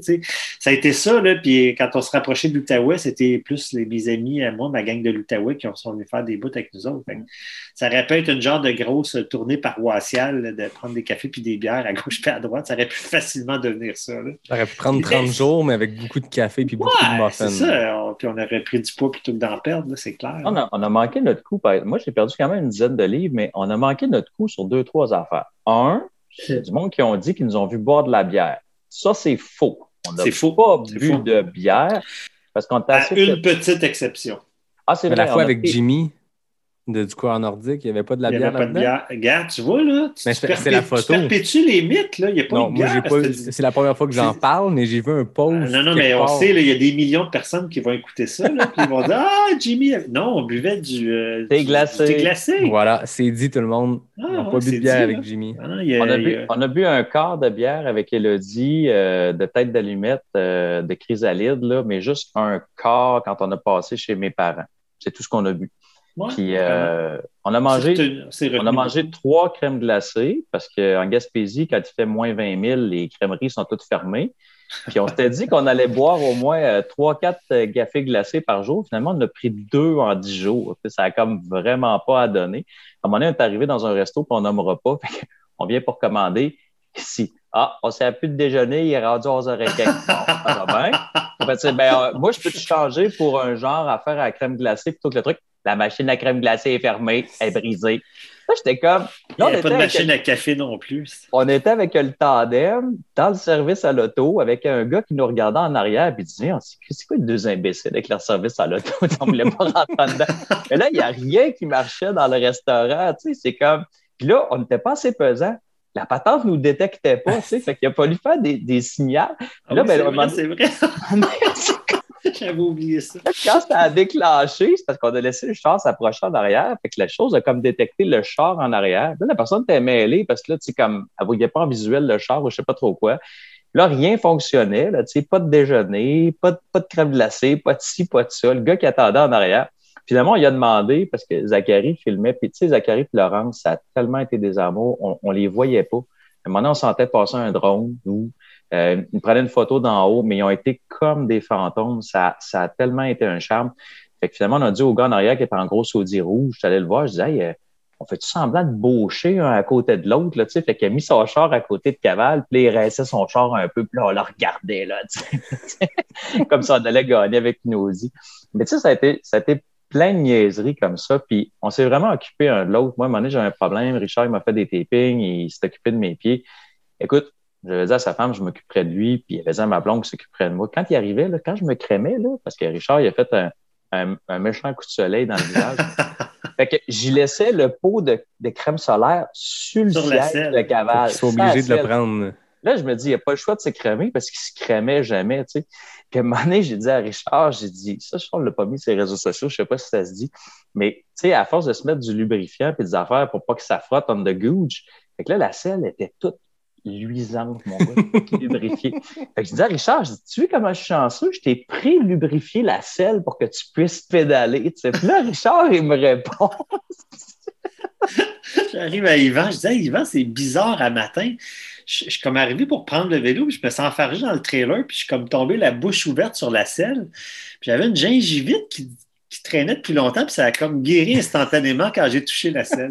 Yvan était tordu de rire. Tu sais. Ça a été ça pendant dix jours. Là. Mais là, on parlait de DNM. Euh, Ouais. je pense, Yvan, tu nous en avais parlé à l'épisode où je t'ai reçu 33, je crois, du DNM. Mais là, il paraît que là, il y a eu un gros niveau de DNM. On peut dessus, pour le, le bien des auditeurs, décrire ce qu'est un DNM puis avoir quelques exemples de DNM notables? Ouais, ben, écoute, Yvan. C'est plus, euh, c'est plus un secret, c'est une expression qu'on avait à l'université entre copains. Le DNM, c'est une mesure de volume extrêmement scientifique et précise. Fait que tu as une minute, c'est un débit de volume. Donc, débit de niaiserie, minute. Fait que là, tu pars le chrono, puis tu regardes le nombre de niaiseries que tu es capable de dire. Puis Richard, là, tu sais, comme exemple avec sa gingivite, c'est le king de ça. tu sais. Fais- quand, je le rejoignais avec Caval, il faisait du pouce, puis il mettait sa main au-dessus. Mais je dis, voyons, qu'est-ce qu'il fait? Ben, il dit, au cas qu'il mouille, il dit, je suis en train de cacher mon pouce avec un parapluie. Tu sais, l'autre shot d'après, je viens pour le rejoindre. Il retire le cuissard, mon gars, puis il se monte l'aine, puis là, il se lèche la babine un peu, puis il fait du pouce. comme- Aurait dû te euh, prostituer sur le bord du chemin qui attendait son char. C'est devenu du CGDNM, du Christ de gros débit de DNM. Fait que, tu sais, on a, on a eu. Qu'on comprend que vous avez eu du fun. Hey, on a Quand arrêté même, d'un mini-pot. On a arrêté d'un ouais. mini-pot. C'était n'importe quoi, ça. Les deux premières crayons de glacé qu'on a mangées, je m'étais entendu, Zach filmait, puis je me suis entendu, il dit, vous sortez, vous arrêtez, vous prenez une bouchée, vous remettez ça droite. Moi, j'avais dit à Zach, j'ai dit, je peux-tu y foutre d'en face? Hey, Zach, il dit, vas-y, fais ça, ça va être bon. Là, Richard, il le sait pas. Fait qu'on sort de la crèmerie, on prend notre bouchée. Là, moi, je vois pas trop, je suis sur le côté, puis là, je fais comme, puis là, j'y enfoire ça dans la face. Là, il me regarde. Là, moi, je pouffe de rire. Le surlendemain, je dis à Zach, je dis, hey, euh, faut-tu refaire la prise comme on a fait l'autre fois? Il dit, hey, envoie donc. tu sais. on sort de la crèmerie, j'y refous ça dans l'oreille puis dans le casque. Fait que là, bon, Richard était comme, mais je vais t'en foutre une dans la face, ma crème glacée. puis après ça, on était dans un mini-pot. Fait que j'ai regardé le petit gars mini-pot, je dis, hey, euh, dit, pour le besoin de la caméra, j'explique ce qu'on faisait. Je dis, on peut-tu rentrer avec le basic puis le troller sur le mini-pot? C'est un jeune qui avait 16-17 ans. Il dit, il dit, il n'y a pas de monde. Il dit, ferez ce que vous voudrez. tu sais. Fait que là, on s'est mis à pédaler avec le, le basic à travers les choses de mini-pot. On a joué une game de mini-pot que Richard a gagné d'un coup d'un coup. Faites un trou d'un coup. Puis le mini-pot, était tellement mal fait, là, les bandes, les bandes, les choses étaient pleines d'eau, les bandes rebondissaient mal, puis les objets se tassaient. Il y avait comme une barre qui bloquait le trou juste un peu. Fait que quand Richard a joué, moi j'ai pogné à la barre, elle était sur un clou, puis je l'ai mis en avant du trou. Fait que je disais, hey, ça marchera pas. Finalement, ça a ricoché sa bande par en arrière, puis il a fait un birdie d'un trou. Fait que, tu sais, ça, c'est la, la, la photo de le coup du champion, puis le, le tigre de bois, c'était ça. Mais tu sais, c'est comme le coup impossible, il l'a réussi. Fait que, euh, c'est ça, mais on a eu du plaisir tout le long. On a ri, on a ri, on a ri. Des, des fois, c'était des jokes bas de ceinture. Là. Il y a des journées que c'était, c'était, c'était, c'était, c'était- ça volait pas haut, là, mais on, Ouais. on avait du plaisir. Ben oui, puis je veux dire, euh, des fois dans un ultra qui dure une seule journée, quand tu cours longtemps avec la même personne, ben, tu finis dans ces eaux-là. Là, Ouais. je veux dire, 10 jours avec deux, deux gars qui ont beaucoup de- de- d'expérience en DNM, je m'attends à rien de moins. là. Non, non, c'est sûr que ça, ça- comme Yvan dit, ça volait pas toujours haut, mais on, on est capable. On est capable du meilleur comme du pire, tu sais. Mais le but, c'était de rigoler, puis ça, je pense qu'on a atteint le but à 300 là. Ben oui, Si puis je veux- suppose que quand tu souffres physiquement de rire, on le sait, ça, fait un- ça a un bon C'est effet. thérapeutique. Ouais. Et ça, c'est impressionnant que le, mo- le moral soit resté bon tout le temps. Puis c'est drôle, les deux dernières journées et demie, moi, j'ai trouvé un truc pour faire pédaler un turgeon. Là. Ah oui, des- ça, c'était génial. J'avais des écouteurs. Fait que là, euh, je savais pas trop s'ils fonctionnaient chacun sur l'oreille. Fait que là, je donne un écouteur, je mets un écouteur. Puis là, je rouvre mon Spotify. Puis là, je m'étais fait une playlist des années 80. Et là, on se met à triper. Là, Richard dit, t'as-tu ça? Fait que là, je rouvre mon téléphone juste ses ondes. Fait que là, si tu veux faire pédaler un turgeon, là, mets-y du YouTube. Ça n'a pas de sacrement de bon sens. Fait que là, on passe. Là, mon Richard, la tête y allait, tu sais. Fait que là, on passe en avant d'un centre commercial, puis je vois une madame qui sort avec ses affaires, puis qui regarde Richard. Puis, tu sais, je sais pas si tu as vu les Gardiens de la Galaxie, quand le gars danse, puis dans Infinity War, après ça, les gens, ils reviennent dans le temps, puis ils le voient danser, mais ils n'ont pas la musique les oreilles. Fait que le gars danse, puis les autres comprennent pas. Fait que là, mon Richard, il joue de la tête, puis il est de même sur le vélo, puis toute la madame à son elle- tu sais, la tête, il va de même, ça branle à gauche puis à droite. Puis elle dit, mais qu'est-ce qu'il fait? Fait que là, on était de même, puis on branlait. Fait qu'à un moment donné, je sors la GoPro, puis je commence à filmer Richard. Je dis, hey, je vais te filmer. Je sors la GoPro. Je filme 10 secondes, je sors la GoPro. J'oublie de dire que j'ai serré à GoPro. Hey, mon chum, il chante à bride abattue. Un moment donné, après une minute et demie, il dit, Yvan, t'as-tu bientôt fini? Il dit, j'ai plus de souffle. Ben, j'ai fini, Richard, j'ai juste filmé 10 secondes. Ah, il dit, OK. Il se remet à chanter à tue-tête, toi, là, puis il gueule, puis il gueule. Je dis, Richard, arrête, le chat est mort dans le caniveau. Richard, arrête, le lait de la vache a viré. Hey, là, écoute, il t'a fini la toune. Lui, c'était essoufflé. Ça a été l'enfer. Fait qu'on a passé deux journées à choisir des tunes, puis ça avançait en tabarnouche des journées. Ah DJ Yvan le Terrible, là, puis tu sais, c'est. Quand tu es sur un tandem, ben, la personne qui est en arrière, elle a le loisir, là, comme tu n'as pas de guidon comme tel, euh, tu n'as pas, de- t'as pas de vitesse, ben, tu as le loisir de faire plein de trucs de même, comme faire des playlists sur Spotify. Mm. C'était c'était assez solide. On, a rentabilisé le tandem. là. Ben, on était super timés. Je disais à Richard, je Richard, je lâche le guidon. Puis, tu sais, à la fin, tu sais, j'y enlevais son manteau, je mettais mon manteau. Tu sais, le gars qui est en arrière, il peut lâcher ses mains. Puis, je l'ai essayé après ça, parce que Richard qui a conduit durant cinq jours, parce que, tu sais, moi, sérieusement, même il y a des bouts, ça l'a étonné, je me fermais les yeux. Il y a des dix minutes, je faisais juste pédaler les deux yeux fermés, puis je suivais le rythme. Ça a été super détendant. Je me suis laissé aller, j'ai lâché prise, puis envoyé mon Richard, euh, conduit.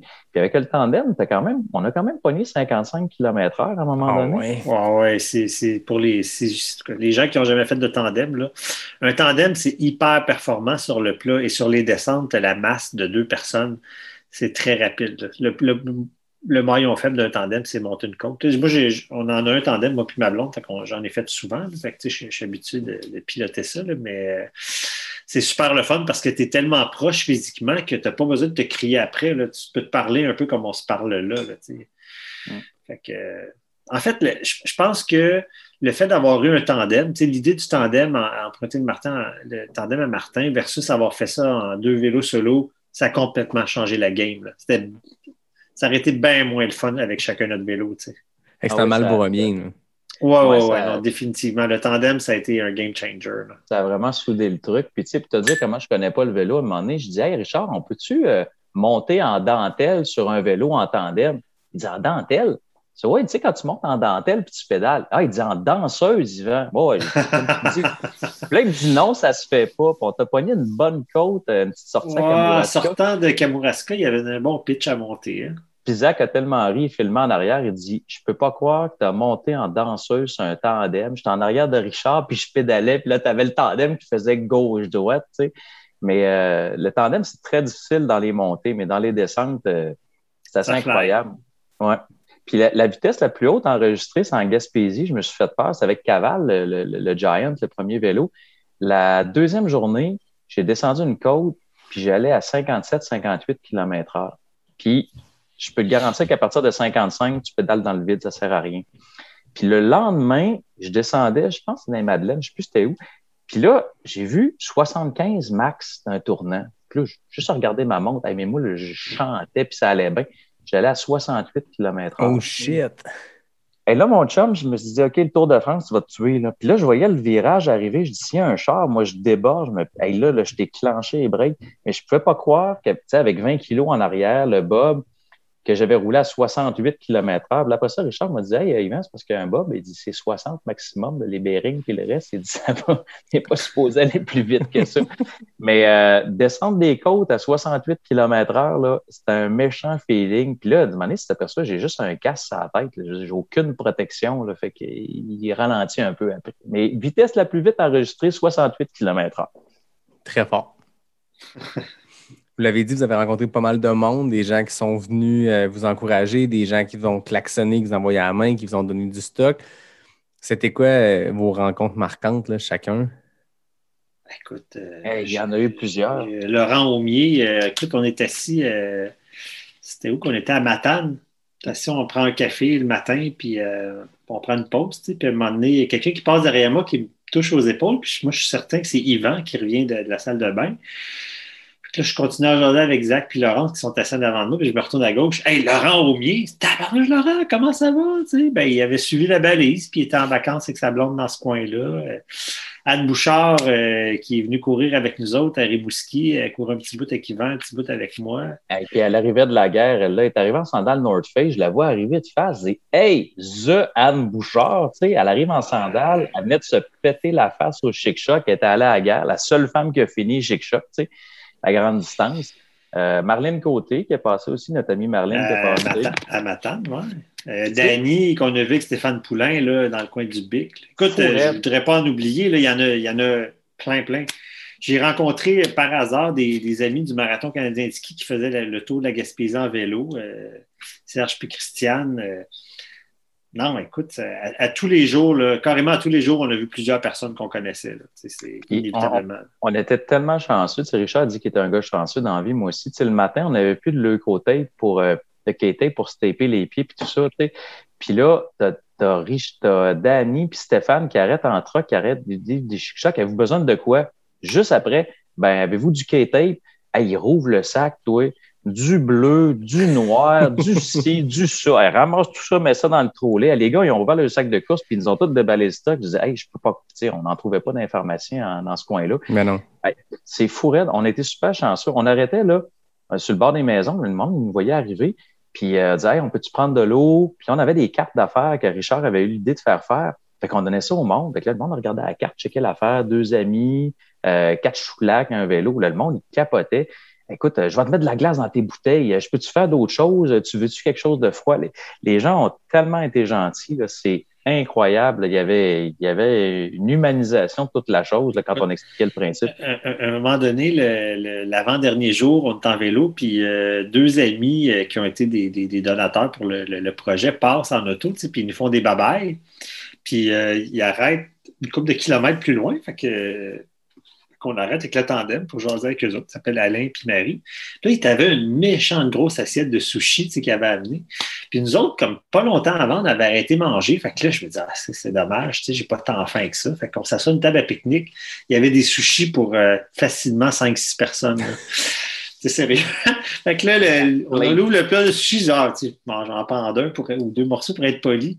Écoute, ça a pris cinq minutes, moi puis Yvan, on avait passé à travers. Ah ouais. C'est l'enfer. J'ai jamais. Tu sais, je me suis dit, on est tellement impolis, mais tu sais, le gingembre, c'était bon, le, le petit piquant, là, du, on avait juste pas de fond. c'est l'enfer. Ils en, ils en ont mangé, je pense, quatre morceaux à deux. Ben, écoute, j'ai- j'ai j'ai- j'ai- j'ai revu Alain quelques jours après. Je suis allé prendre le café avec. Je disais, Hey, tu sais, Alain, quand vous êtes venu avec l'assiette de sushi, là, j'ai dit, moi puis Yvan, on avait comme pas tant faim, mais on avait tellement pas de fond. Puis Alain, il dit Ouais, il dit, je nous mange trois, quatre morceaux. Puis il dit Marie, elle, elle vous regarde aller, parce qu'il dit Ah, je vais, je vais les laisser manger. Tu sais, eux autres, ils ont faim. On a clippé le- le- la plainte de sushi, là, dans le temps de le dire. là. Mais c'est l'enfer, comment on pouvait manger. Là, tu sais. moi, j'étais habitué jusqu'à des 15-16 jours d'expédition, mais tu sais, quand tu commences à passer le séjour, là, ton corps, tu assimiles pas plus que 4 à 5 000 calories, mais ton corps n'a pas de fond. Tu peux en bouffer 10 000, s'il y en a 10 000. Là, on, on, on, avait, on avait tout le temps faim. Puis les gens étaient super généreux, sérieusement. là, c'est- C'était c'était sans bon sens. Les, les gens chez qui vous arrêtiez, mais pour, le, pour votre camping, finalement, avec votre tente, vous dormiez là où vous décidiez que c'était le temps d'arrêter. Donc, ça a été quoi les endroits où vous avez dormi? Parce que tantôt, vous parliez de chez des gens dans une grange, dans un garage. Vous arrêtiez, vous cogniez à la porte, puis vous vous installiez? C'est pas mal ça. Le- le- la première nuit, c'était une amie d'une amie qui, qui, habite à Gaspé. Après ça, ça a été euh, ça, cogner à la porte. On a dormi euh, deux fois dans des campings où ce qu'on a payé là, vers la fin, là, euh, au début de Montréal. on a dormi ben, chez les parents, chez les beaux-parents Yvan. On a dormi dans la tente là. Mais honnêtement, les gens étaient hyper accueillants tout le temps. Là, puis quand on avait besoin d'eau, d'un spot. Il y, a- il y a des personnes, euh, il y en a deux que j'ai en tête, là, où on a dormi sur le terrain, puis ils nous ont offert d'utiliser la douche dans leur maison. Wow. C'est quand même bienvenu une douche là, à la fin de la journée. Là, on était quand même assez, assez crottés. Sais, euh, Surtout je pour Yvan qui était derrière toi sur le tandem, je suppose. C'est sûr qu'Yvan, il fallait que. Mais je me suis retenu quand même. mais J'ai pas trop. fait ça a bien tête, été. euh, Mais tu sais- sais, on, on a quand même été poqués. Moi, la pire nuit que j'ai été poqué, c'est- c'était le quatrième soir. Là, Tu sais, après la, la nuit, je n'avais pas dormi. La nuit que tu n'as pas dormi. là. Ouais. Puis on est arrivé chez mes beaux-parents. Puis tu sais, veux, veux pas, on a fait un cross-check de 3 km pour rentrer en ville. Tu sais, 3 km, ça a l'air niaiseux, là. mais quand on a 500 d'impact, là, hey. Fait que là, on, on arrive chez les beaux-parents, ma copine était là. Puis je dis, je dis à Richard, je dis, hey, ça tombe pas bien. C'est la première fois que je vois mes beaux-parents. Tu sais, j'étais avec ma copine depuis quand même un bout, mais tu sais, pandémie, puis tout ça. Je les avais vus, mais je n'étais jamais allé chez eux à Rimouski. Fait que là, Richard, il pense que je niaise, tu sais, bah, ah, ah, t'as jamais vu tes grands tes beaux-parents. Ben non, c'est vraiment la première fois que j'allais chez eux. Là, t'es tout cassé, t'es tout croche. Là, j'étais à côté sur la table, j'ai mangé à moitié de la lasagne. Là, j'ai hey, ma belle-mère avec son beau tablier, les, quasiment les chandeliers, tout le stock autour. Là, là elle était prête, elle rouvre deux bouteilles de vin. Hey, moi, je regarde la bouteille de vin au 45, j'étais en train de finir mon verre d'eau. Je dis, peux-tu aller me coucher? Ça vous dérange-tu? Là, c'est comme elle. Les autres, ils étaient partis pour veiller. Là. Fait que là, elle ressort, puis, tu sais, va te coucher, tu. Mais, euh, ouais, là, Richard, il, il s'est aperçu après que c'était vraiment la première fois que je rentrais chez mes beaux-parents. T'as fait toute une impression, c'est clair. Ah, j'étais malade ce soir-là. là. Sérieusement, ça filait pas. Euh, moi, j'ai toujours des, des petits clips de rein un peu. Puis ce soir-là, là, c'est comme j'urinais pas. Puis à un moment donné, dans la nuit, là, j'étais allé uriner là, aux 15 minutes. Là. C'est comme ça a sorti un litre à Ouais, tous les tu fois. as fait un peu de fièvre cette nuit-là. Ouais, j'ai fait de la fièvre. t'avais poussé pas mal trop. T'avais poussé trop loin, je pense. Ouais, me je filais pas. Puis là, c'est comme j'avais comme eu un petit épisode de whoop, rien qui aime pas ça. Fait que là, dans la nuit, c'est- j'avais bu, j'avais bu, puis là, ça sortait pas, ça sortait pas. Hey, sérieusement, je pense que j'ai uriné 4 litres durant la nuit, ça avait aucun sens. Puis le lendemain matin, c'était bien correct, ça leur reparti par l'autre bord. Mais le pire soir que j'étais vraiment là, à la décrisse, là, il a fallu que je rencontre mes beaux-parents. C'était un, un chic incroyable, tu sais. Vous parlez aussi des maisons des jeunes. Il y avait cette notion-là d'amasser de l'argent pendant le défi. Comment c'était venu l'idée de s'associer, d'associer ce défi-là de la cavale avec les maisons des jeunes? Ben, Ah, ça, ben, en fait, euh, ouais. Ben, tu sais, Yvan puis moi, on a, chacun de notre bar, euh, avant qu'on se connaisse, œuvré pas mal dans le milieu communautaire, puis tu sais, beaucoup à travers les sports et tout ça. Fait qu'on on, on voulait que notre projet serve à quelque chose d'utile parce que nous sommes tous relativement futiles de faire du vélo puis de courir à travers le Québec. Fait que euh, j'ai un ami qui est directeur d'une maison de jeunes à Gatineau, parce que en jasant avec lui qu'on je disais, ça serait une bonne cause à appuyer. Puis, tu sais, aider les jeunes, promouvoir les saines habitudes de vie. Ça nous rejoignait les deux dans nos valeurs personnelles. Fait qu'on a contacté le réseau des maisons des jeunes du Québec, puis il était bien emballé de notre idée. Fait que c'est comme ça que petit à petit. euh, Puis, tu sais, il y avait euh, une 25-30 maisons de jeunes le long de notre parcours. Fait qu'eux autres, on les, les a contactés pour savoir s'ils voulaient participer. Puis il y en a une vingtaine qui ont participé activement. Le problème, c'était que on ne pouvait pas savoir où on serait à quelle heure exactement. Fait que, tu sais, au début, euh, en courant, euh, euh, quand on faisait le, premier cinq jours, ben, on est arrivé dans des maisons de jeunes à 7 heures le soir quand eux autres nous attendaient entre 1 et 4. Puis, à un moment donné, eux autres aussi ont des contraintes de temps. Là. Fait que ça, euh, on a eu des jeunes ici et là dans des maisons de jeunes, mais c'était c'était pas l'idéal parce que parce que notre mode de déplacement n'était pas assez euh, prévisible là, à l'avance. Puis, tu sais, le but, c'est toujours la même chose, c'est de bonifier l'offre de services des organismes. Puis, ils l'ont eu pas facile, les maisons de jeunes en pandémie. Mhm, sais, ils ont mhm. été fermés durant un an et demi. En Gaspésie, il y en a qui avaient eu des cas de COVID. Il y en a qui étaient même pas réouverts. Quand on a passé au méchant, il y avait accroché 5-6 pancartes, mais c'était trop tard. À Kamouraska, on a passé à 6h30. Hey, les jeunes, là, chez nous, à Kamouraska, ils nous ont attendu de 1 heure à 5 heures. Tu sais, ils ont attendu 5 heures de temps qu'on passe. Finalement, ben, ils ont dit, écoute, 5 heures, on va envoyer les jeunes souper. On est passé une heure et demie après. Mais c'était, c'est comme on disait tantôt, c'était trop audacieux d'essayer de tout coupler ça ensemble. Et même Sherbrooke, qui n'était pas sur notre passage, ils ont fait des vidéos, ils ont fait des bike and run, ils ont fait une journée de soccer, une journée de hockey. Puis quand même, On a envoyé des souliers, Maxime a envoyé des souliers pareil, là, tu sais. Fait que, tu sais, c'était, c'est une espèce de get-together happening, mais je pense qu'on a parlé avec Richard l'année prochaine, si on le refait, euh, on va le refaire.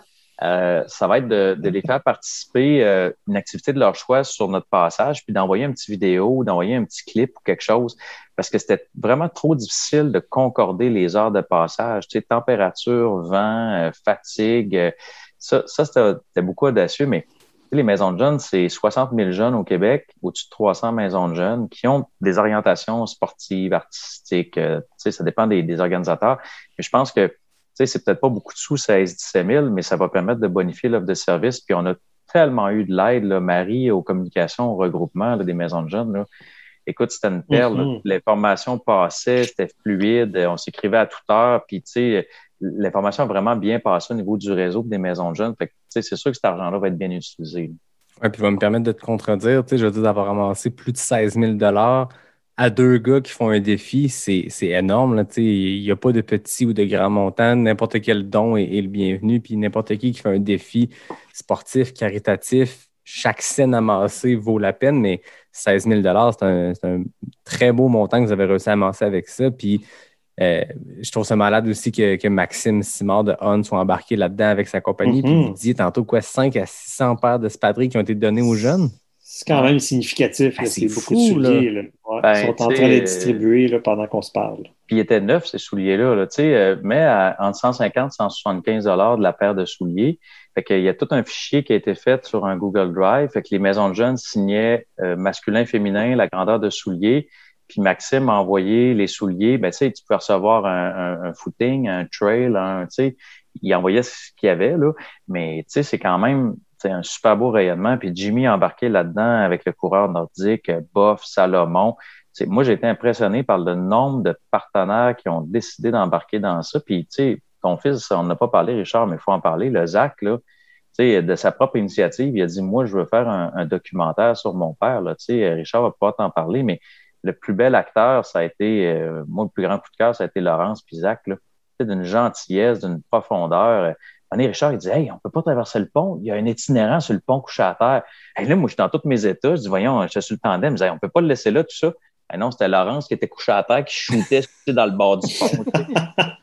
Mais tu sais, sur le coup, chandail gris, ça avait vraiment l'air d'un itinérant qui était roulé sur le pont, tu sais, mais c'était Laurence qui shootait. Tu sais, c'est- Richard va pas t'en parler, mais ça, là, ça a été un coup de cœur incroyable. Ben, parlons-en parce que, tu sais, Richard, on en a parlé ensemble. Yvan, on en a Uh-huh. parlé un peu dans l'épisode. Moi, je, je connais bien Zachary. On a travaillé souvent ensemble à Québec. Il travaille pour une boîte qui, moi, j'ai embauché cette boîte-là euh, à, ma job. Bref, Zach, moi, c'est un coup de cœur bien avant que je sache que son père est un ultramarathonien, puis que c'est Richard, puis que c'est mon idole. Mais euh, Zach, quand j'ai su qu'il embarquait là-dedans, puis j'y écrivais, puis j'ai je fais un podcast sur ton père, blablabla, là, la cavale part.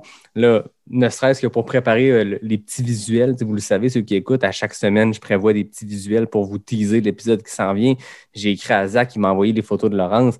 Vous avez du footage complètement fou. Vos photos, chaque jour, on avait un montage des photos.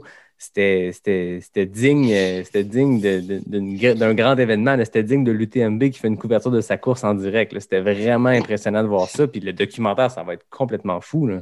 Ben, écoute, nous autres, là, pendant le 10 jours que ça a duré, on n'a pas vraiment suivi les médias sociaux parce qu'on était occupés, Ben oui. mais c'est Zach puis Laurence qui avaient euh, les, les- les mots de passe, qui publiaient.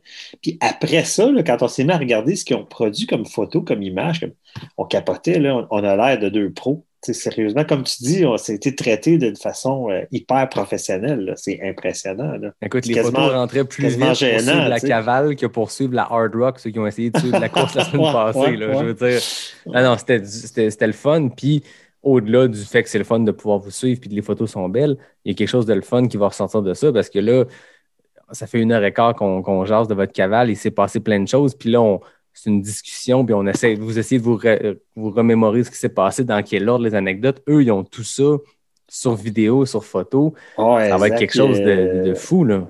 Zach, il a, je pense, une dizaine d'heures de, de, de films là, tu sais, pour faire un documentaire qui va en durer probablement 15 ou quelque chose de même. Fait que c'est sûr que, lui, en- ben, de point de vue personnel à moi, tu sais, euh, de vivre ça avec mon gars, c'est sûr que c'était c'était super le fun. tu sais. On a vécu des moments forts là-dedans, puis on a quand même passé 10 jours, euh, pas tout le temps dans les mêmes shorts, mais beaucoup ensemble.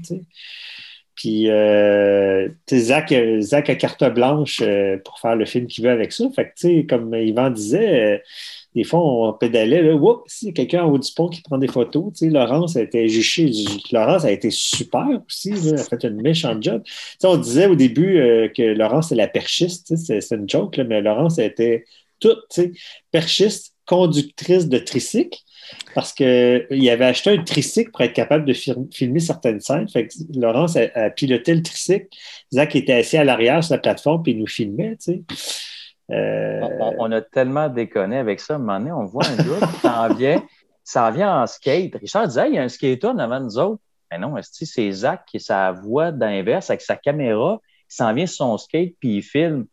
Puis voyons donc. On s'est mis à un moment donné, il était dans le haut du pont. On disait, Hey, dans l'arbre, c'est Zach. Hein, sur la fourmi, c'est Zach. Hein, dans l'avion, c'est Zach.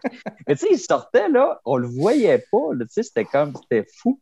Puis on a tellement eu du plaisir. La première journée, il, comme, il mouillait par en dessous, comme on a dit. Puis moi, j'ai eu le malheur de mettre mon casque à l'envers de vélo. Ah oui, c'est un gars de vélo. on a ça sur image en plus. Mets mon casque à l'envers. Puis là, il me dit, Yvan, ton casque à l'envers. Moi, je comprends pas. Puis j'essaie de clipper le casque. Là, c'est vraiment tout croche. Il prend des photos de ça, puis il filme. Fait que là, je mets le casque de l'autre bord. Ça m'est arrivé deux, trois fois. Ça m'est arrivé aussi de barrer, d'oublier de débarrer le bicycle puis de partir avec. Ça, ça tu le sais assez vite. Là. Ouais, comme moi, moi aussi, ça m'est arrivé. Je te l'ai pas dit, mais c'était une couple de fois. Fait que là, Zach, il me quand il passait avec la vanne à côté, il filme, il fait l'entrevue, puis il dit Hey, Yvan, il dit Mets ton casque à l'endroit. Hey, là, je suis comme, je gosse, là. Là, je m'aperçois qu'il est à l'endroit. Hey, ça a duré trois, quatre jours qu'il me niaisait que mon casque était à l'envers, là, puis ça pognait. J'étais tellement fatigué que là, je m'arrêtais, j'essayais de le. Ah non, il était du bon bord, là. Ça a été le running gag des premiers jours. Là, hey, Yvan, ton casque est à l'envers. Fait que, tu sais, on a vraiment eu du plaisir avec eux autres. On a ri tout le long. Ouais, puis je suppose, tu Richard, t'es un gars, ben, les deux, vous êtes très familial, mais je sais que Richard, tu avec tes gars, euh, vous êtes super proches. Je pense que tu avais couru le QMT avec un de tes gars. Zach, Ouais. moi, quand j'avais découvert pendant un tournage, on jase, parce qu'il y a beaucoup de temps mort, tu sais, maintenant dans un tournage, puis je jase un peu. Puis là, je parle de courses. Il me dit, mon père fait des courses. Bref, on se met à jaser de toi, parce qu'il me dit, mon père fait des ultras, puis il me raconte les voyages que vous avez faits dans les Alpes. Il me raconte, je pense qu'il était là avec toi à ton UTMB. Il, euh, il était Euh, là à mon deuxième UTMB. Benjamin était là au premier. Alexis à Western. State. Tu sais, un- j'étais- j'étais vraiment, un gars privilégié. D'avoir tes gars avec toi. que j'ai. euh, Il est fou raide, là. ouais, on a vécu vraiment des, des expériences super à date. là. Puis toi, Yvan, ton gars s'est pas trop ennuyé pendant tes 10 jours de cavale? Ben écoute, euh, il était chez sa maman quand j'ai passé à Rivière-du-Loup, mais il est venu pédaler avec nous autres. Il est venu nous voir à la maison parce que ça a donné qu'il est passé en face. Puis là, hop, il a vu qu'il y avait de la vie un peu pendant que je traitais Richard, fait qu'il est arrêté. Puis euh, il a attendu quand même assez longtemps. Je pense qu'il a attendu deux heures en avant de mon école martiaux en bas de la ville. vrai, quand c'est on a vrai. passé c'est vrai. sa Il a pédalé un bout avec nous autres. euh, Fait qu'il était super bon. Il a pris son vélo puis il a pédalé Rivière-du-Loup jusqu'à Notre-Dame du Portage. Mais tu sais, c'est là j'ai compris un peu, Richard, c'est quand même, on est privilégié de pouvoir vivre ces affaires-là avec nos enfants. Tu sais. Mon fils était super content. On a jasé un peu ensemble puis tout ça. Puis là, finalement, sa maman est venue le rechercher puis elle, elle l'a ramené à la maison.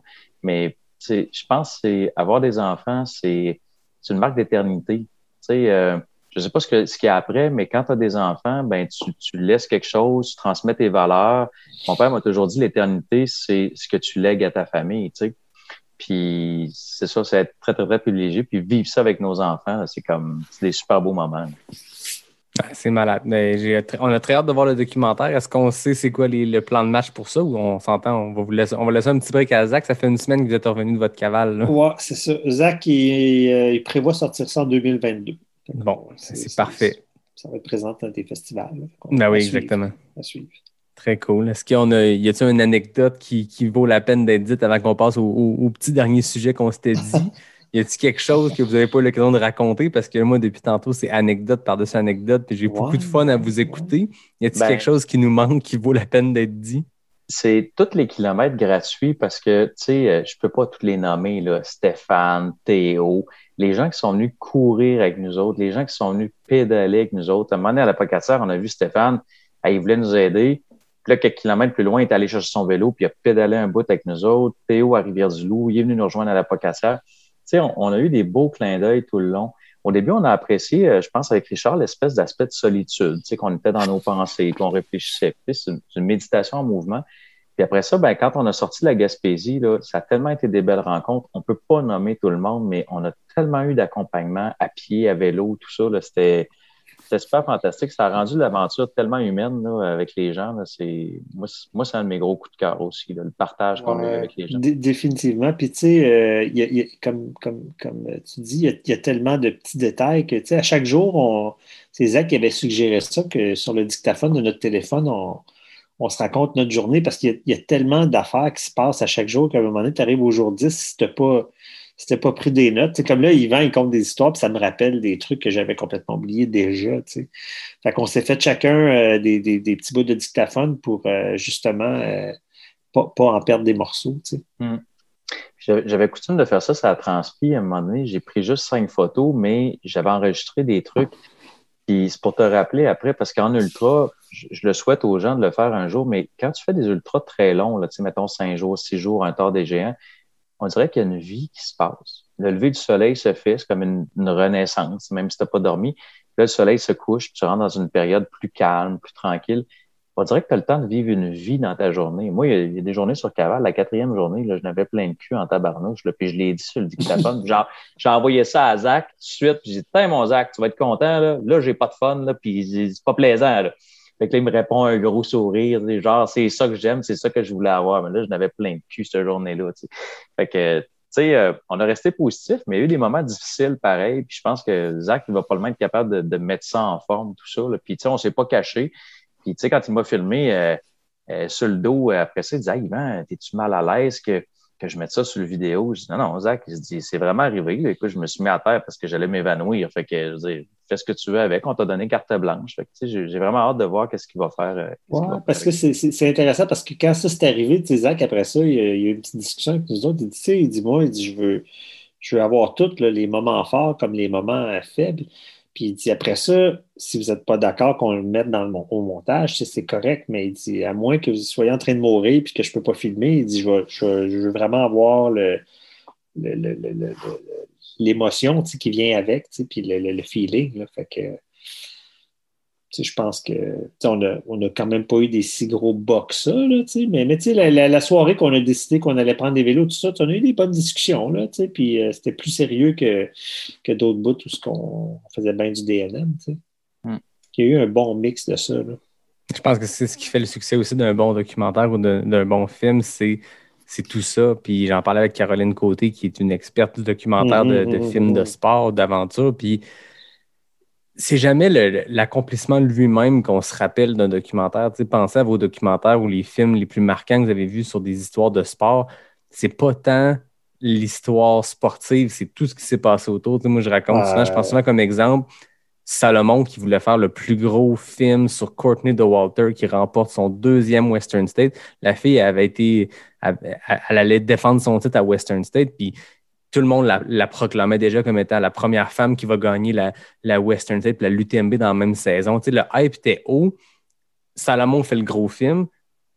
Courtney abandonne comme ça arrive de n'importe qui. Puis ça a fait un documentaire hyper humain qui est probablement plus touchant, puis plus humain, puis plus authentique que Mhm. si elle avait remporté, puis avec un record de parcours. Puis c'est un exemple comme un autre que je pense que ce qui fait la clé de ces documentaires-là, c'est c'est les expériences humaines, c'est ce qui s'est vécu, c'est les hauts, mais c'est surtout les bas. J'ai l'impression qu'avec votre cavale, vous avez tous les ingrédients pour faire quelque chose qui va être euh, vraiment intéressant à regarder. là. Ouais, puis dans la Ouais. discussion qu'on a eue avec Richard, c'est, tu sais, quand on a décidé de changer pour le tandem, tu sais, ça a été un moment, je pense, humainement douloureux, là. Mais, on s'est dit, c'est quoi le message qu'on veut envoyer aux jeunes? qu'on va rentrer en 14-15 jours, euh, qu'on va pas finir, qu'on va. Tu sais, là, on s'est mis à processer, faire des plans B, C, D. Puis là, le tandem est arrivé, puis on s'est dit, ben, le message qu'on envoie, c'est qu'on s'adapte, qu'on va changer le truc, puis qu'on va le fermer dans le temps, puis qu'au pire, allez, tu te reprends une deuxième fois, mais tu termines ce que tu commences. Ça, pour moi, c'était fondamental. On ne pouvait pas ne pas arriver à Gatineau. Il y a eu bien des plans, là, mais genre, arrêter ça à Rivière-du-Loup, ça, ça, dans ma tête, ça se faisait pas. Fait que, tu sais, c'est de s'adapter, puis t'envoies un message, c'est quoi, euh, ultra sportif, euh, ultra dépassement, ou t'envoies un message humain où ce que tu as une intelligence émotive de faire des choix qui sont peut-être pas ton premier choix, mais t'enseignes aux gens que la vie, c'est ça, c'est des ups, c'est des downs. Qu'est-ce qui fait la différence? C'est si tu décides de tourner ton regard vers le côté ensoleillé de la vie ou le côté sombre. Moi, mon frère, un jour, on est parti le 1er juillet, c'était l'anniversaire du décès de mon frère, je l'avais pas à Richard. Cette journée-là, il pleuvait, il mouillait, puis tu sais, il y a des bouts que j'avais les larmes dans les yeux, puis tu sais, à chaque année, je pense à ça. Et je me suis dit, non, je dis, moi, je décide de regarder du côté ensoleillé de la vie. Fait que le message qu'on veut transmettre, c'est beaucoup ça. Tu, sais, tu peux décider de porter le regard que tu veux sur ce qui arrive. Mais si tu choisis le côté positif, ben pour toi, tu es un gagnant. Tu sais. je pense que c'est ça le message qu'on voulait envoyer aussi, puis la, la démarche personnelle qu'on avait dans ça. Je pense que c'est réussi. Le, le, le, fait de se revirer sur un dissent, la vie nous. C'est quoi l'expression en anglais? Si la vie te lance des citrons, fait de, fait de, la, limonade. Ben, là, vous avez une coupe de citron, mais vous n'avez pas juste arrêté, puis on s'assoit à Rivière-du-Loup, puis on, on arrête là. Vous avez fait une belle grosse limonade en tandem, puis ça a fait de mm-hmm. quoi de super le fun. Vraiment. Ben écoutez, les gars, c'était super intéressant. Je m'en voudrais de ne pas vous parler du Big Wolf Backyard parce que c'est tout frais. Encore plus que la cavale. Toi, euh, Yvan, ton mois de juillet, c'est un, ultra-marathon exposant 10 parce qu'il y a eu la cavale dont on vient de parler pendant une heure et demie. Mais tu avais le Big Wolf's Backyard Ultra, euh, la première édition à Rivière-du-Loup. Éric Dehaye, mon invité d'épisode 36, a fait une performance exceptionnelle. Comme je le disais tantôt, tous les athlètes qui sont présentés là, il faut avoir des, faut avoir des couilles euh, pour se pointer sur une backyard puis essayer ça, peu importe le nombre de tours. Euh, c'est super impressionnant. Mais Eric a fait une performance exceptionnelle, a remporté ça en 30, 35, 35 boucles, donc un 235 km. La backyard, je ne l'expliquerai pas. Je l'en ai parlé avec Stéphanie Simpson, je l'ai parlé avec plein d'autres. C'est un modèle de course un peu euh, démoniaque, disons. Comment ça s'est passé, euh, Yvan, cette première édition-là du Big Wolf Backer que tu organisé à ben, Richard devait la courir, puis il est venu comme bénévole. On était chanceux. On a eu, tu sais, de un, des bénévoles en or. On a des couples qui sont venus, là, tu sais, Nancy avec Serge, son chum, euh, Martin, Caroline. Il y a des gens qui ont passé plus de 48 heures sur le site, là. Tu sais, c'est incroyable de voir le monde. Ah, je vais aller dormir quelques heures, puis je vais revenir.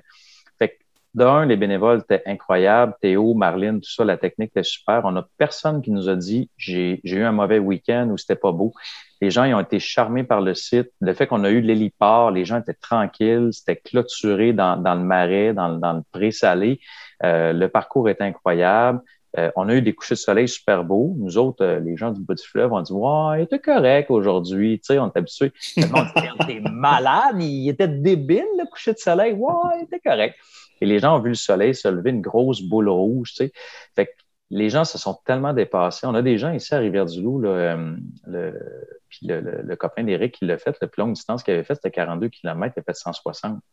On a des gens de Rivière-du-Loup qui avaient couru des 40, des 56 en trail. ils ont fait 20 heures, 19 heures. Tu sais, le, le, premier soir, là, après l'après-midi catastrophique, là, tu sais, 26, taux d'humidité dans le piton, un gros vent de face quand tu revenais. Les gens, ils ont séché sur place. C'était torride. À part Eric qui était dans son élément, je veux dire, tout le monde a souffert. Là. Puis le premier soir, après 12-16 euh, heures, il restait 53 personnes sur 92 au départ. Moi, je capotais. Je dis, c'est pas la statistique des backyards. Le monde ont été vraiment forts, ils ont été résilients, ils ont résisté à la chaleur. Là, ben, c'est sûr que la nuit a, fait un peu des morts. Ça a descendu tranquillement pas vite. Mais ça a été impressionnant de voir les gens, comment il y a eu de l'entraide.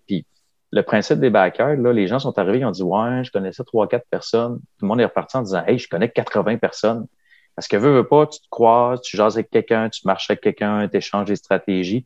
C'est pas tout le monde qui arrivait avec le couteau d'un comme Eric, puis une grenade dans chaque main pour gagner. Là, il y a des gens qui venaient essayer. Cédric lui-même, Cédric Chavanne de Rimouski, il pensait pas se rendre aussi loin que ça. Puis il a arrêté parce qu'il fait la Barclay Fall classique dans quelques semaines, puis il voulait pas se blesser. il avait un peu mal à un genou.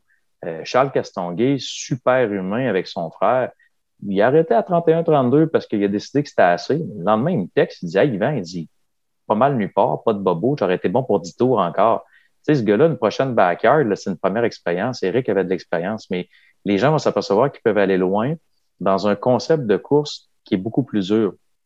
Pierre-Luc, euh, qui, que tu connais, là, qui fait le tralala, Pierre-Luc Fortin, il a trouvé ça tellement tough, son 24 heures, parce que c'est pas juste faire un 160, c'est on t'impose quand arrêter, on t'impose quand dormir, on t'impose quand repartir. Fait que c'est bien plus dur, ça casse ton rythme tout le temps. Fait que c'est une spirale downward qui arrête pas puis qui descend. Fait que les gens qui avaient fait des 160 ont trouvé ça plus dur de faire un 160 sur backyard qu'un 160 en 24 heures à cause des arrêts de départ. Fait que c'est, c'est quelque chose qui, fondamentalement, c'est comme une course de Formule 1. Tu arrives au puits, on l'a fait le, le, le, le, live avec Stéphanie, on a expliqué ça. Il faut que ton crew soit sa coche, il faut que tu t'allonges, il faut que tu dormes, il faut que tu manges. Si tu ne t'hydrates pas dans trois tours, c'est fini. Si tu manges pas dans six tours, c'est fini. Fait que c'est, c'est vraiment devenu une course dans la course. Puis, tu sais, du monde qui vont aux Olympiques pour courir 100 mètres, ça entraîne 10 ans. Mais que pour faire des backyards, ça prend vraiment un entraînement spécifique. Puis je pense qu'il va y avoir une montée au Québec euh, nous autres, on veut refaire un événement vraiment familial, intime l'année prochaine. C'est encore autour de 125 coureurs, pas plus. Euh, on va l'annoncer la semaine prochaine que justement on roule les inscriptions. Puis je pense que ça va se remplir dans un temps record. Les gens, ils veulent refaire l'expérience. Tu as des backers à 350 personnes en Suède. Euh, moi, je n'irais pas faire un backer à 350 personnes. C'est pas intime. Je pense que les, c'est mission accomplie, puis grâce aux bénévoles, grâce à l'implication de tout le monde, grâce à la participation, puis je pense que l'année prochaine, ça va pousser encore pas mal plus loin que ce qu'on a vu cette année. Ah oui, puis comme tu dis, c'est quelque chose qui s'entraîne. C'est un nouveau modèle où ça fait longtemps que Lazarus Lake, le fondateur de ça, le fait au Tennessee chez lui. Mais tu sais, c'est de quoi qui est nouveau, qu'on entend un petit peu plus parler, puis les versions virtuelles de 2020 ont peut-être permis de, populariser ça un peu plus, puis tout le monde a pu euh, s'inscrire à une backyard virtuelle. Mais comme tu dis, c'est un entraînement qui est complètement différent. C'est de l'asphalte, puis tu ne contrôles pas les facteurs. Dans un ultra, quand tu as le vent dans les voiles, tu en profites. Moi, en Gaspésie, quand ça s'est enfin remis à bien aller, je peux te dire que j'ai ouvert la machine, puis j'ai eu des splits à des vitesses que j'étais surpris de moi à 100 kg dans la course d'être capable de le faire. Mais quand ça s'est mis à bien aller, j'ai pu ouvrir la machine. Une backyard, quand ça se met à bien aller, puis tu revis de tes cendres, c'est sur 6.7, puis il va te rasseoir, mon chum. C'est tough, ça. Et vice-versa. Quand, quand, ça va mal, ben, ça va mal longtemps. Tu prends pas ton momentum. Fait que il y a de quoi être hyper difficile avec ces courses-là. Puis comme tu dis, Eric Day est arrivé avec euh, le couteau entre les dents. Mais il y a des performances qu'on a vues, en tout cas en, en la suivant. Hélène Dumais, Stephanie Simpson, qui est la championne canadienne, Charles Castonguay, Cédric Chavanne. Il y a, hmm. plein de personnes là-dedans qui vont être à surveiller parce que justement, c'est un modèle de course qui n'avantage pas que les coureurs rapides. Les gens, ils ont. 6,7 km à rentrer en une heure. Rentre dans le temps que tu veux, mais tu as, ça à faire puis tu recommences sans arrêt. Il y a des gens qui peuvent performer à un très, très haut niveau sans être la personne la plus rapide de la course. Eric était super bien préparé. Là. Il n'y avait rien laissé au hasard. Je le taquinais parce qu'Eric, il, il m'envoyait trois messengers par jour. Bon, Eric, si tu nous écoutes, on va le dire. Il n'y a, rien qui ne m'a pas demandé, Eric. Là, des questions par-dessus questions par-dessus questions, mais il était rodé. Il, il, savait parfaitement son hydratation, son alimentation. Il savait tout ce qu'il faisait. C'était l'athlète parfait pour être là-dessus. Mais les gens doivent être fiers parce que moi, je vais le dire avec humilité, là, je me suis foiré ça Big Dog. Là, quand j'étais allé en 2019, j'arrivais de l'Euphoria, 233 km, 40 000 mètres de dénivelé, j'avais fait le tard. J'avais un automne difficile avec le défi Everest, tout ça. Puis quand je suis arrivé à Big, c'est super chanceux, là, de choisi. j'ai été malade, une infection, je sais pas quoi. J'ai commencé à vomir, pour avoir la diarrhée à 12e heure, puis à 17, 18e heure, c'était fini. tu sais, c'est pas bon comme résultat, 17, 18 heures sur une backer. Je n'ai pas refait depuis ce temps-là les gens doivent être fiers. Il y a du monde de Rivière-du-Loup là, avec des entraînements bien moins intenses que ce que j'ai fait, qui ont fait 20 heures. Fait que les gens, ils ont fait un dépassement. Là. Je veux dire, quand tu approches le 12 heures sur une backyard, c'est 80 km. Puis quand tu arrives à 24 heures, 160, tu es ailleurs. Fait que ceux qui ont fait entre 14 et 24 heures, chapeau, les gens, il faut être super fiers. Là. Je veux dire, moi, j'ai même pas fait ça. Là. Fait que ça dépend de la journée de ta course. Puis je pense que les gens doivent avoir une super grande fierté d'avoir fait un backyard. C'est pas de mince affaire. Ouais, mais je pense que c'est le DNF le plus satisfaisant parce qu'on se rappelle que le, gag aussi derrière la backyard, c'est que tous ceux qui ne gagnent pas, donc tout le monde sauf Eric Deshaies, a officiellement un abandon, un DNF. Et moi, j'ai adoré le fait que tu as poussé ça encore plus loin avec ton équipe pour la Big Wolf. La médaille était marquée DNF. Tu avais un T-shirt marqué DNF. C'était parfait parce qu'on s'entend un DNF, ça fait partie de la vie en ultra. Mais là, c'est une course où tout le monde DNF. Et j'ai adoré que tu pousses ça jusqu'à faire, une médaille. J'adore ça. Je te le dis. Ah, ben c'est cool. Puis je pense que tout le monde a dit, hey, c'est le chandail que je vais être le plus fier de porter. Ben oui. Ça, c'est niaiseux. Il y a du monde qui le mettait à l'envers. Non, le DNF va dans le dos. Tu sais, c'est Big Wolf puis DNF dans le dos. Fait qu'au moins, quand tu te présentes, ton honneur est sauf un peu. Quand tu te vires de base, ça va moins bien, là, mais c'est comme ça. Richard, tu étais supposé la faire. Là, je suppose qu'avec euh, les petits bobos, euh, le post-cavale, tu as décidé d'aller aider Yvan puis faire du bénévolat. Est-ce que ton Ouais. plan, c'est de retourner à la Big Wolf? Ouais, c'est certain. J'en ai fait, euh, en fait, tantôt, tu disais, j'ai pas fait de DNF, mais c'est pas vrai parce que j'ai fait, euh, j'ai fait trois backyards. J'en ai fait une en vrai, euh, c'était en raquette en hiver, mais elle, je l'avais gagnée, fait que c'était pas un DNF. Mais j'ai fait la première grosse backyard, la quarantine backyard, là, qui était une petite course qui finalement se ramassait euh, en temps 2000 personnes. euh, puis euh, celle-là, j'avais fait euh, 25 heures. Fait que, ça s'était gagné en 60, je pense. là. Mais euh, le, le côté trippant de faire des backyards, c'est que à chaque heure, tu te retrouves tout le monde. Que tu sois le premier ou le dernier, tout le monde est ensemble. Ça, ça crée vraiment une ambiance magique. C'est C'est un génie, Lazarus Lake, d'avoir euh, imaginé ce format-là. là. C'est certain que. Fait que, bon, euh, moi, je, je, inscrit à Big, euh, Big Wolf l'année passée, puis ça a été annulé à cause de la pandémie. Cette, cette année, je t'ai inscrit aussi, mais comme on faisait cavale, je ne m'attendais pas à faire la course de ma vie, mais j'aurais aimé ça faire une coupe de tour pour le fun. Puis j'avais plein d'amis qui la faisaient. Là, fait que finalement, j'ai j'ai décidé d'aller. Je voulais y aller parce que, à cause, je pense que c'était un happening. là, tu sais, C'était le fun. tu sais, Des courses, il n'y en a pas eu depuis longtemps. La, la gang était le fun. Je connaissais plein de monde là. Puis j'allais donner un coup de pouce à Yvan. Là, tu sais, Yvan, il a organisé ça d'une main de maître. là. C'était vraiment. Moi aussi, là, comme Yvan le dit, j'ai été témoin juste de commentaires très positifs. Puis l'ambiance était super là, tout le temps que j'étais là. là. Richard, il a quand même un record. Il a fait Gatineau, Rivière-du-Loup trois fois en dedans de ses jours. Même semaine. Il est passé, on s'est rendu à Gatineau. Il est revenu me porter avec le tandem parce que ça prenait un, un support spécial sur le toit que Richard avait. Puis euh, on s'est quitté, on s'est serré, disant Ah, on a de la misère à pas se voir. Puis là, ah, c'est pas grave, dans, dans trois jours, je reviens. Non, dans deux jours, je reviens. Vous le savez, les boys, vous avez fait l'épisode. Quand on termine pas sorti du bois, il y a des questions avec l'arnaque, mais là, Euh, vous l'avez déjà fait. Je vous permettrai pas de réessayer de battre votre propre temps. come On va faire mieux. On va faire mieux que ça.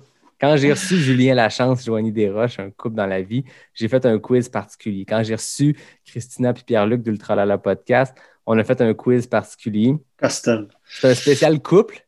Je me dis, après avoir passé autant de temps ensemble, on va faire un spécial couple. Fait que j'ai 10 questions, euh, dont la question, la réponse, c'est soit Richard, soit Yvan. Puis là, on va commencer avec Richard. Fait que Yvan, on n'est pas en vrai. Tu as juste à enlever tes écouteurs, chanter une chanson, chanter du YouTube dans ta tête. Tu n'as pas le droit d'écouter les réponses de Richard. Puis après ça, Ouais. je vais poser les mêmes questions à Yvan. On va voir c'est quoi les réponses. Puis on va voir si vous avez les mêmes réponses. J'aime ça, j'aime ça. et le pire, c'est qu'on a quasiment été un couple parce que la, la femme à Richard a essayé de me convaincre par 4-5 fois qu'après avoir passé 10 jours avec, c'était un dieu, puis j'allais vouloir coucher avec. Bon. J'ai- confirmé que j'ai- mon, ma non-homosexualité, là. Mais ça, elle m'a dit, ça se peut pas. T'as dû avoir envie de coucher avec mon chum à quelque part dans le même temps. Puis tu le baissais que non, Marie-France, j'ai pas eu envie, je te garde. Fait que je te laisse enlever tes écouteurs, euh, Yvan. Parfait. Donc, Richard, on est que toi et moi. T'es prêt? Il n'y a pas de vitesse, c'est moins stressant que les questions éclairs Ok, habituelles. ok. Non, mais j'ai- j'aime ça le concept. Donc, qui a l'idée de cavale? C'est Yvan. Qui court le plus vite? c'est moi. Qui est le meilleur en vélo?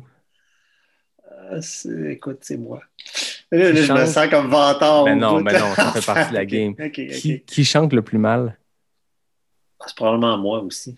Qui mange le plus de barnac? Euh, c'est moi parce qu'Yvan est allergique. C'est moi?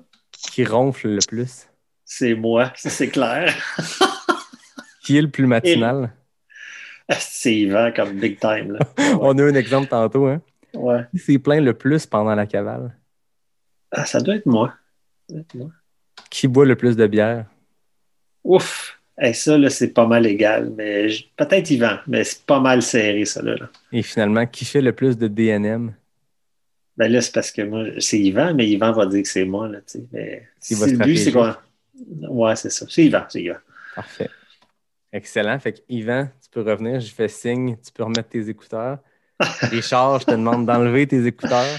Je sais pas ce que Ah, je peux même dit, pas mais écouter ses réponses. Ben non, ah, ben, tu peux les écouter, c'est vrai, tu as déjà répondu. Tu peux les J'ai écouter. répondu. OK. Je sais pas ce que vous êtes dit, mais Richard, t'as hésité souvent. Je regardais l'image. Là, t'étais comme ça. J'ai fait, d'habitude, t'es vite, là. J'ai Ouais, de mais tu vas voir, il y a des questions que c'est pas clair.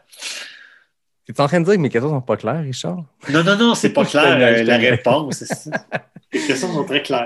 Yvan, tu vas voir ces 10 questions. Il n'y a pas de vitesse. C'est vraiment plus de voir si votre complicité s'étend jusqu'à vos réponses. T'es prêt? À peu près. Qui a eu l'idée de la cavale? C'est moi. Qui court le plus vite? Richard. Qui est le meilleur en vélo? Richard. Qui chante le plus mal? Richard. Qui mange le plus de barnac? Euh, ben, moi, je peux pas en manger. Fait que je vais dire Richard. Qui ronfle le plus? Richard. Ben, d'autres- d'autres réponses que Richard, finalement? Qui est le plus matinal? Ah, ça, c'est moi. Voilà. Qui s'est plaint le plus pendant la cavale? Ça, c'est moi. Qui boit le plus de bière? Euh, ben écoute, en arrivant à Gatineau, euh, Richard en a avalé pas mal plus que moi. Je pensais pas qu'autant de bière pouvait rentrer dans un petit de même. Fait que moi, je dirais Richard. Et qui fait le plus de DNM? Ah, définitivement, euh, Richard, c'est le DNM Master. euh, Comment Jed- Yvan, sacramente? Jedi intergalactique. Non, non, il est vraiment, il est plus drôle que moi, Richard. Man, Je- on était, Ben, on était gars- vraiment les mêmes réponses, sauf à la fin. Ça, Ça vous fait un 7 sur 10, mais vous étiez 7 en 7 après 7 Ouais, questions. C'était pas stagé qu'il y a 5 réponses consécutives que c'était Richard. Je peux pas savoir vos réponses, mais 7 en 7 en partant, bon, ça s'est gâté sur la fin parce que ça a l'air que Richard Non, pense la- que c'est plein, puis bière- pense que c'est plus plein. La bière, euh, Richard, tu voulais répondre les deux, mais il fallait répondre quelqu'un. Puis le DNM, ben, vous avez été simplement, vous avez seulement lancé la- les fleurs à votre euh, compatriote de cavale, mais je pense que les deux, vous êtes des Jedi Masters. Ouais. Ben, c'était simple de même, c'était juste pour tester votre petite complicité puis finir c'est- sur une note euh, sympathique. C'est vrai, c'est vraiment bon comme idée. Ben, écoute, ça permet de voir la complicité. Puis je tiens à dire que, bon, vous êtes peut-être un couple, peut-être que Marie-France, ta blonde Richard, avait des, des petits doutes, mais si on compare aux résultats de Christina Pierre-Luc et de Joanie Julien, je pense que vos couples respectifs sont safe. Ils ont eu plus que 7 sur 10, les deux. Fait que. Voilà. C'est bon, c'est bon. Ouais, merci beaucoup à vous deux. C'était vraiment le fun de, de revivre cette cavale-là euh, avec vous à travers vos récits, vos anecdotes, vos fous rires, vos histoires. Vous avez vécu de quoi, je pense, qui était euh, à la fois extrêmement positif, très humain, très, vous en parlez avec humilité. Vous avez réussi quelque chose d'énorme, autant physique, là, je, le, je le dis, même si votre plan a changé en cours de route, d'avoir connecté, percé à Gatineau, c'est un accomplissement de fou, mais surtout d'avoir donné de l'argent, d'avoir ramassé de l'argent pour les maisons des jeunes, d'avoir inspiré les jeunes à dire ben quand ça va mal, quand la vie te donne des citrons, ben fais de la limonade, puis Hmm. on continue, puis on garde euh, le cap sur l'objectif. Je pense que vous pouvez cocher beaucoup, beaucoup de cases dans vos objectifs, puis euh, vous pouvez être fier de ce que vous avez fait avec votre cavale. Puis, tu, sais, tu parles de ça, puis un dernier petit truc, euh, je me rappelle une chanson de Zaz qui dit « N'est de vrai bonheur que celui qui se partage », tu sais. Je pense que tout ça, la mémoire vivante de ça, ça a été le partage, puis le plaisir, le bonheur avec Richard. C'est ce qui fait que l'entreprise a été si intéressante. Puis, tu sais, la, destination du début à la fin, c'était le plaisir. On s'était dit, on veut avoir du fun. Puis ça, ça, ça a été accompli. Puis je pense que les gens devraient se créer leur propre projet pour avoir du plaisir, puis le partager avec quelqu'un, parce que sinon, ils te restent des images, mais tu peux pas en discuter après. Donc, euh, je pense que le plus beau, c'était ça. La preuve est qu'on vient de faire un maudit bon épisode. hein, je le dis bien humblement parce que c'est vous autres qui avez jasé tout le long, mais ça donne de quoi de vraiment le fun de vous écouter, vous relancer. Puis euh, je suis vraiment content d'avoir pu euh, vous jaser. J'ai pas pu aller courir avec vous, c'était dans mes plans. Puis là, Zach ou euh, Laurence ont écrit ben si vous voulez venir courir, vous pouvez pas parce que là, finalement, c'est que du vélo. J'ai pas de bicycle, mais euh, bref, c'était.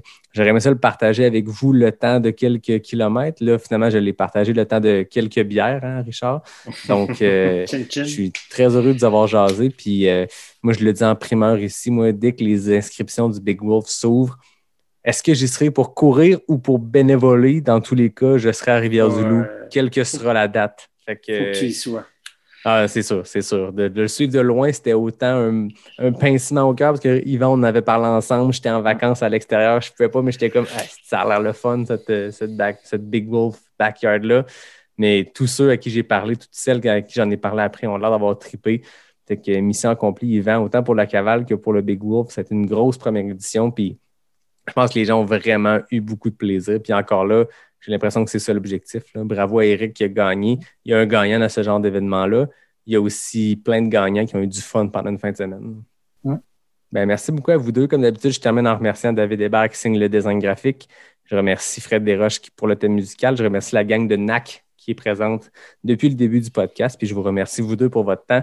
Ça fait un très bon épisode. J'ai très hâte de le partager à mes auditeurs. Merci beaucoup, euh, Yannick. C'était très agréable. En fait, c'était le fun de le revivre aussi puis d'en parler. Là, tu sais. il y avait déjà des petits bouts que j'avais oubliés. Hum, merci beaucoup. puis super. Cool. Fait à tout le monde, je vous dis à la semaine prochaine pour le 50e épisode de Pas sorti du bois.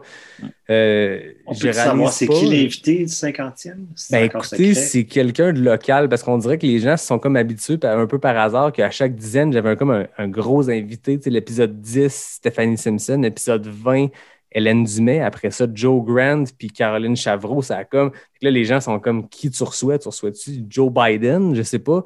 Mais non, je reçois. Pour le 50e, j'y vais 100% local avec une légende locale. Euh, donc, j'en dis pas plus, mais euh, ouais, je- je- j'ai capoté un peu quand j'ai comme écrit dans mon fichier 50. J'ai fait OK, je suis rendu là, mais bon, ça va être, ça va être trippant. Fait que euh, à la semaine prochaine, tout le monde. Merci d'être là. puis merci à vous deux. Bonne soirée. Bonne soirée. Bye.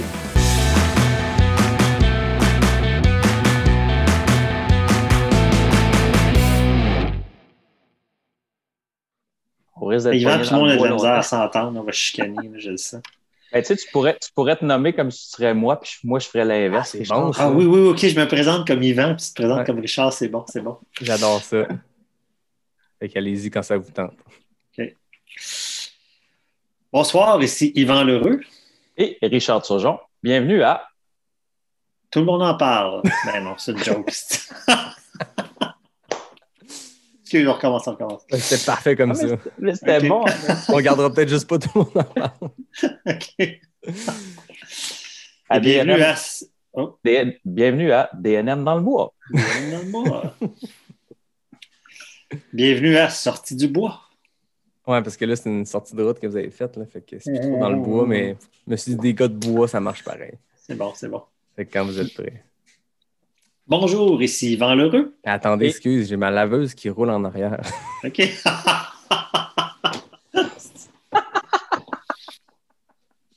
On n'est pas sorti du podcast.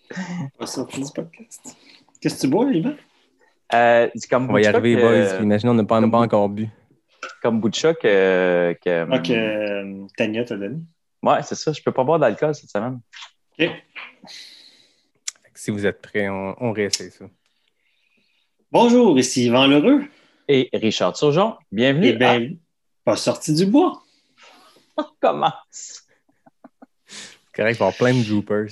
OK, c'est bon. Bonjour, ici Yvan Lheureux. Et Yvan Lheureux. Ben là, c'est- on va passer une heure. On commence, c'est fini. Bon, moi, je suis Richard Lheureux, toi, t'es Yvan Turgeon. Ah, c'est bon, ça? Ouais. Non, non, OK.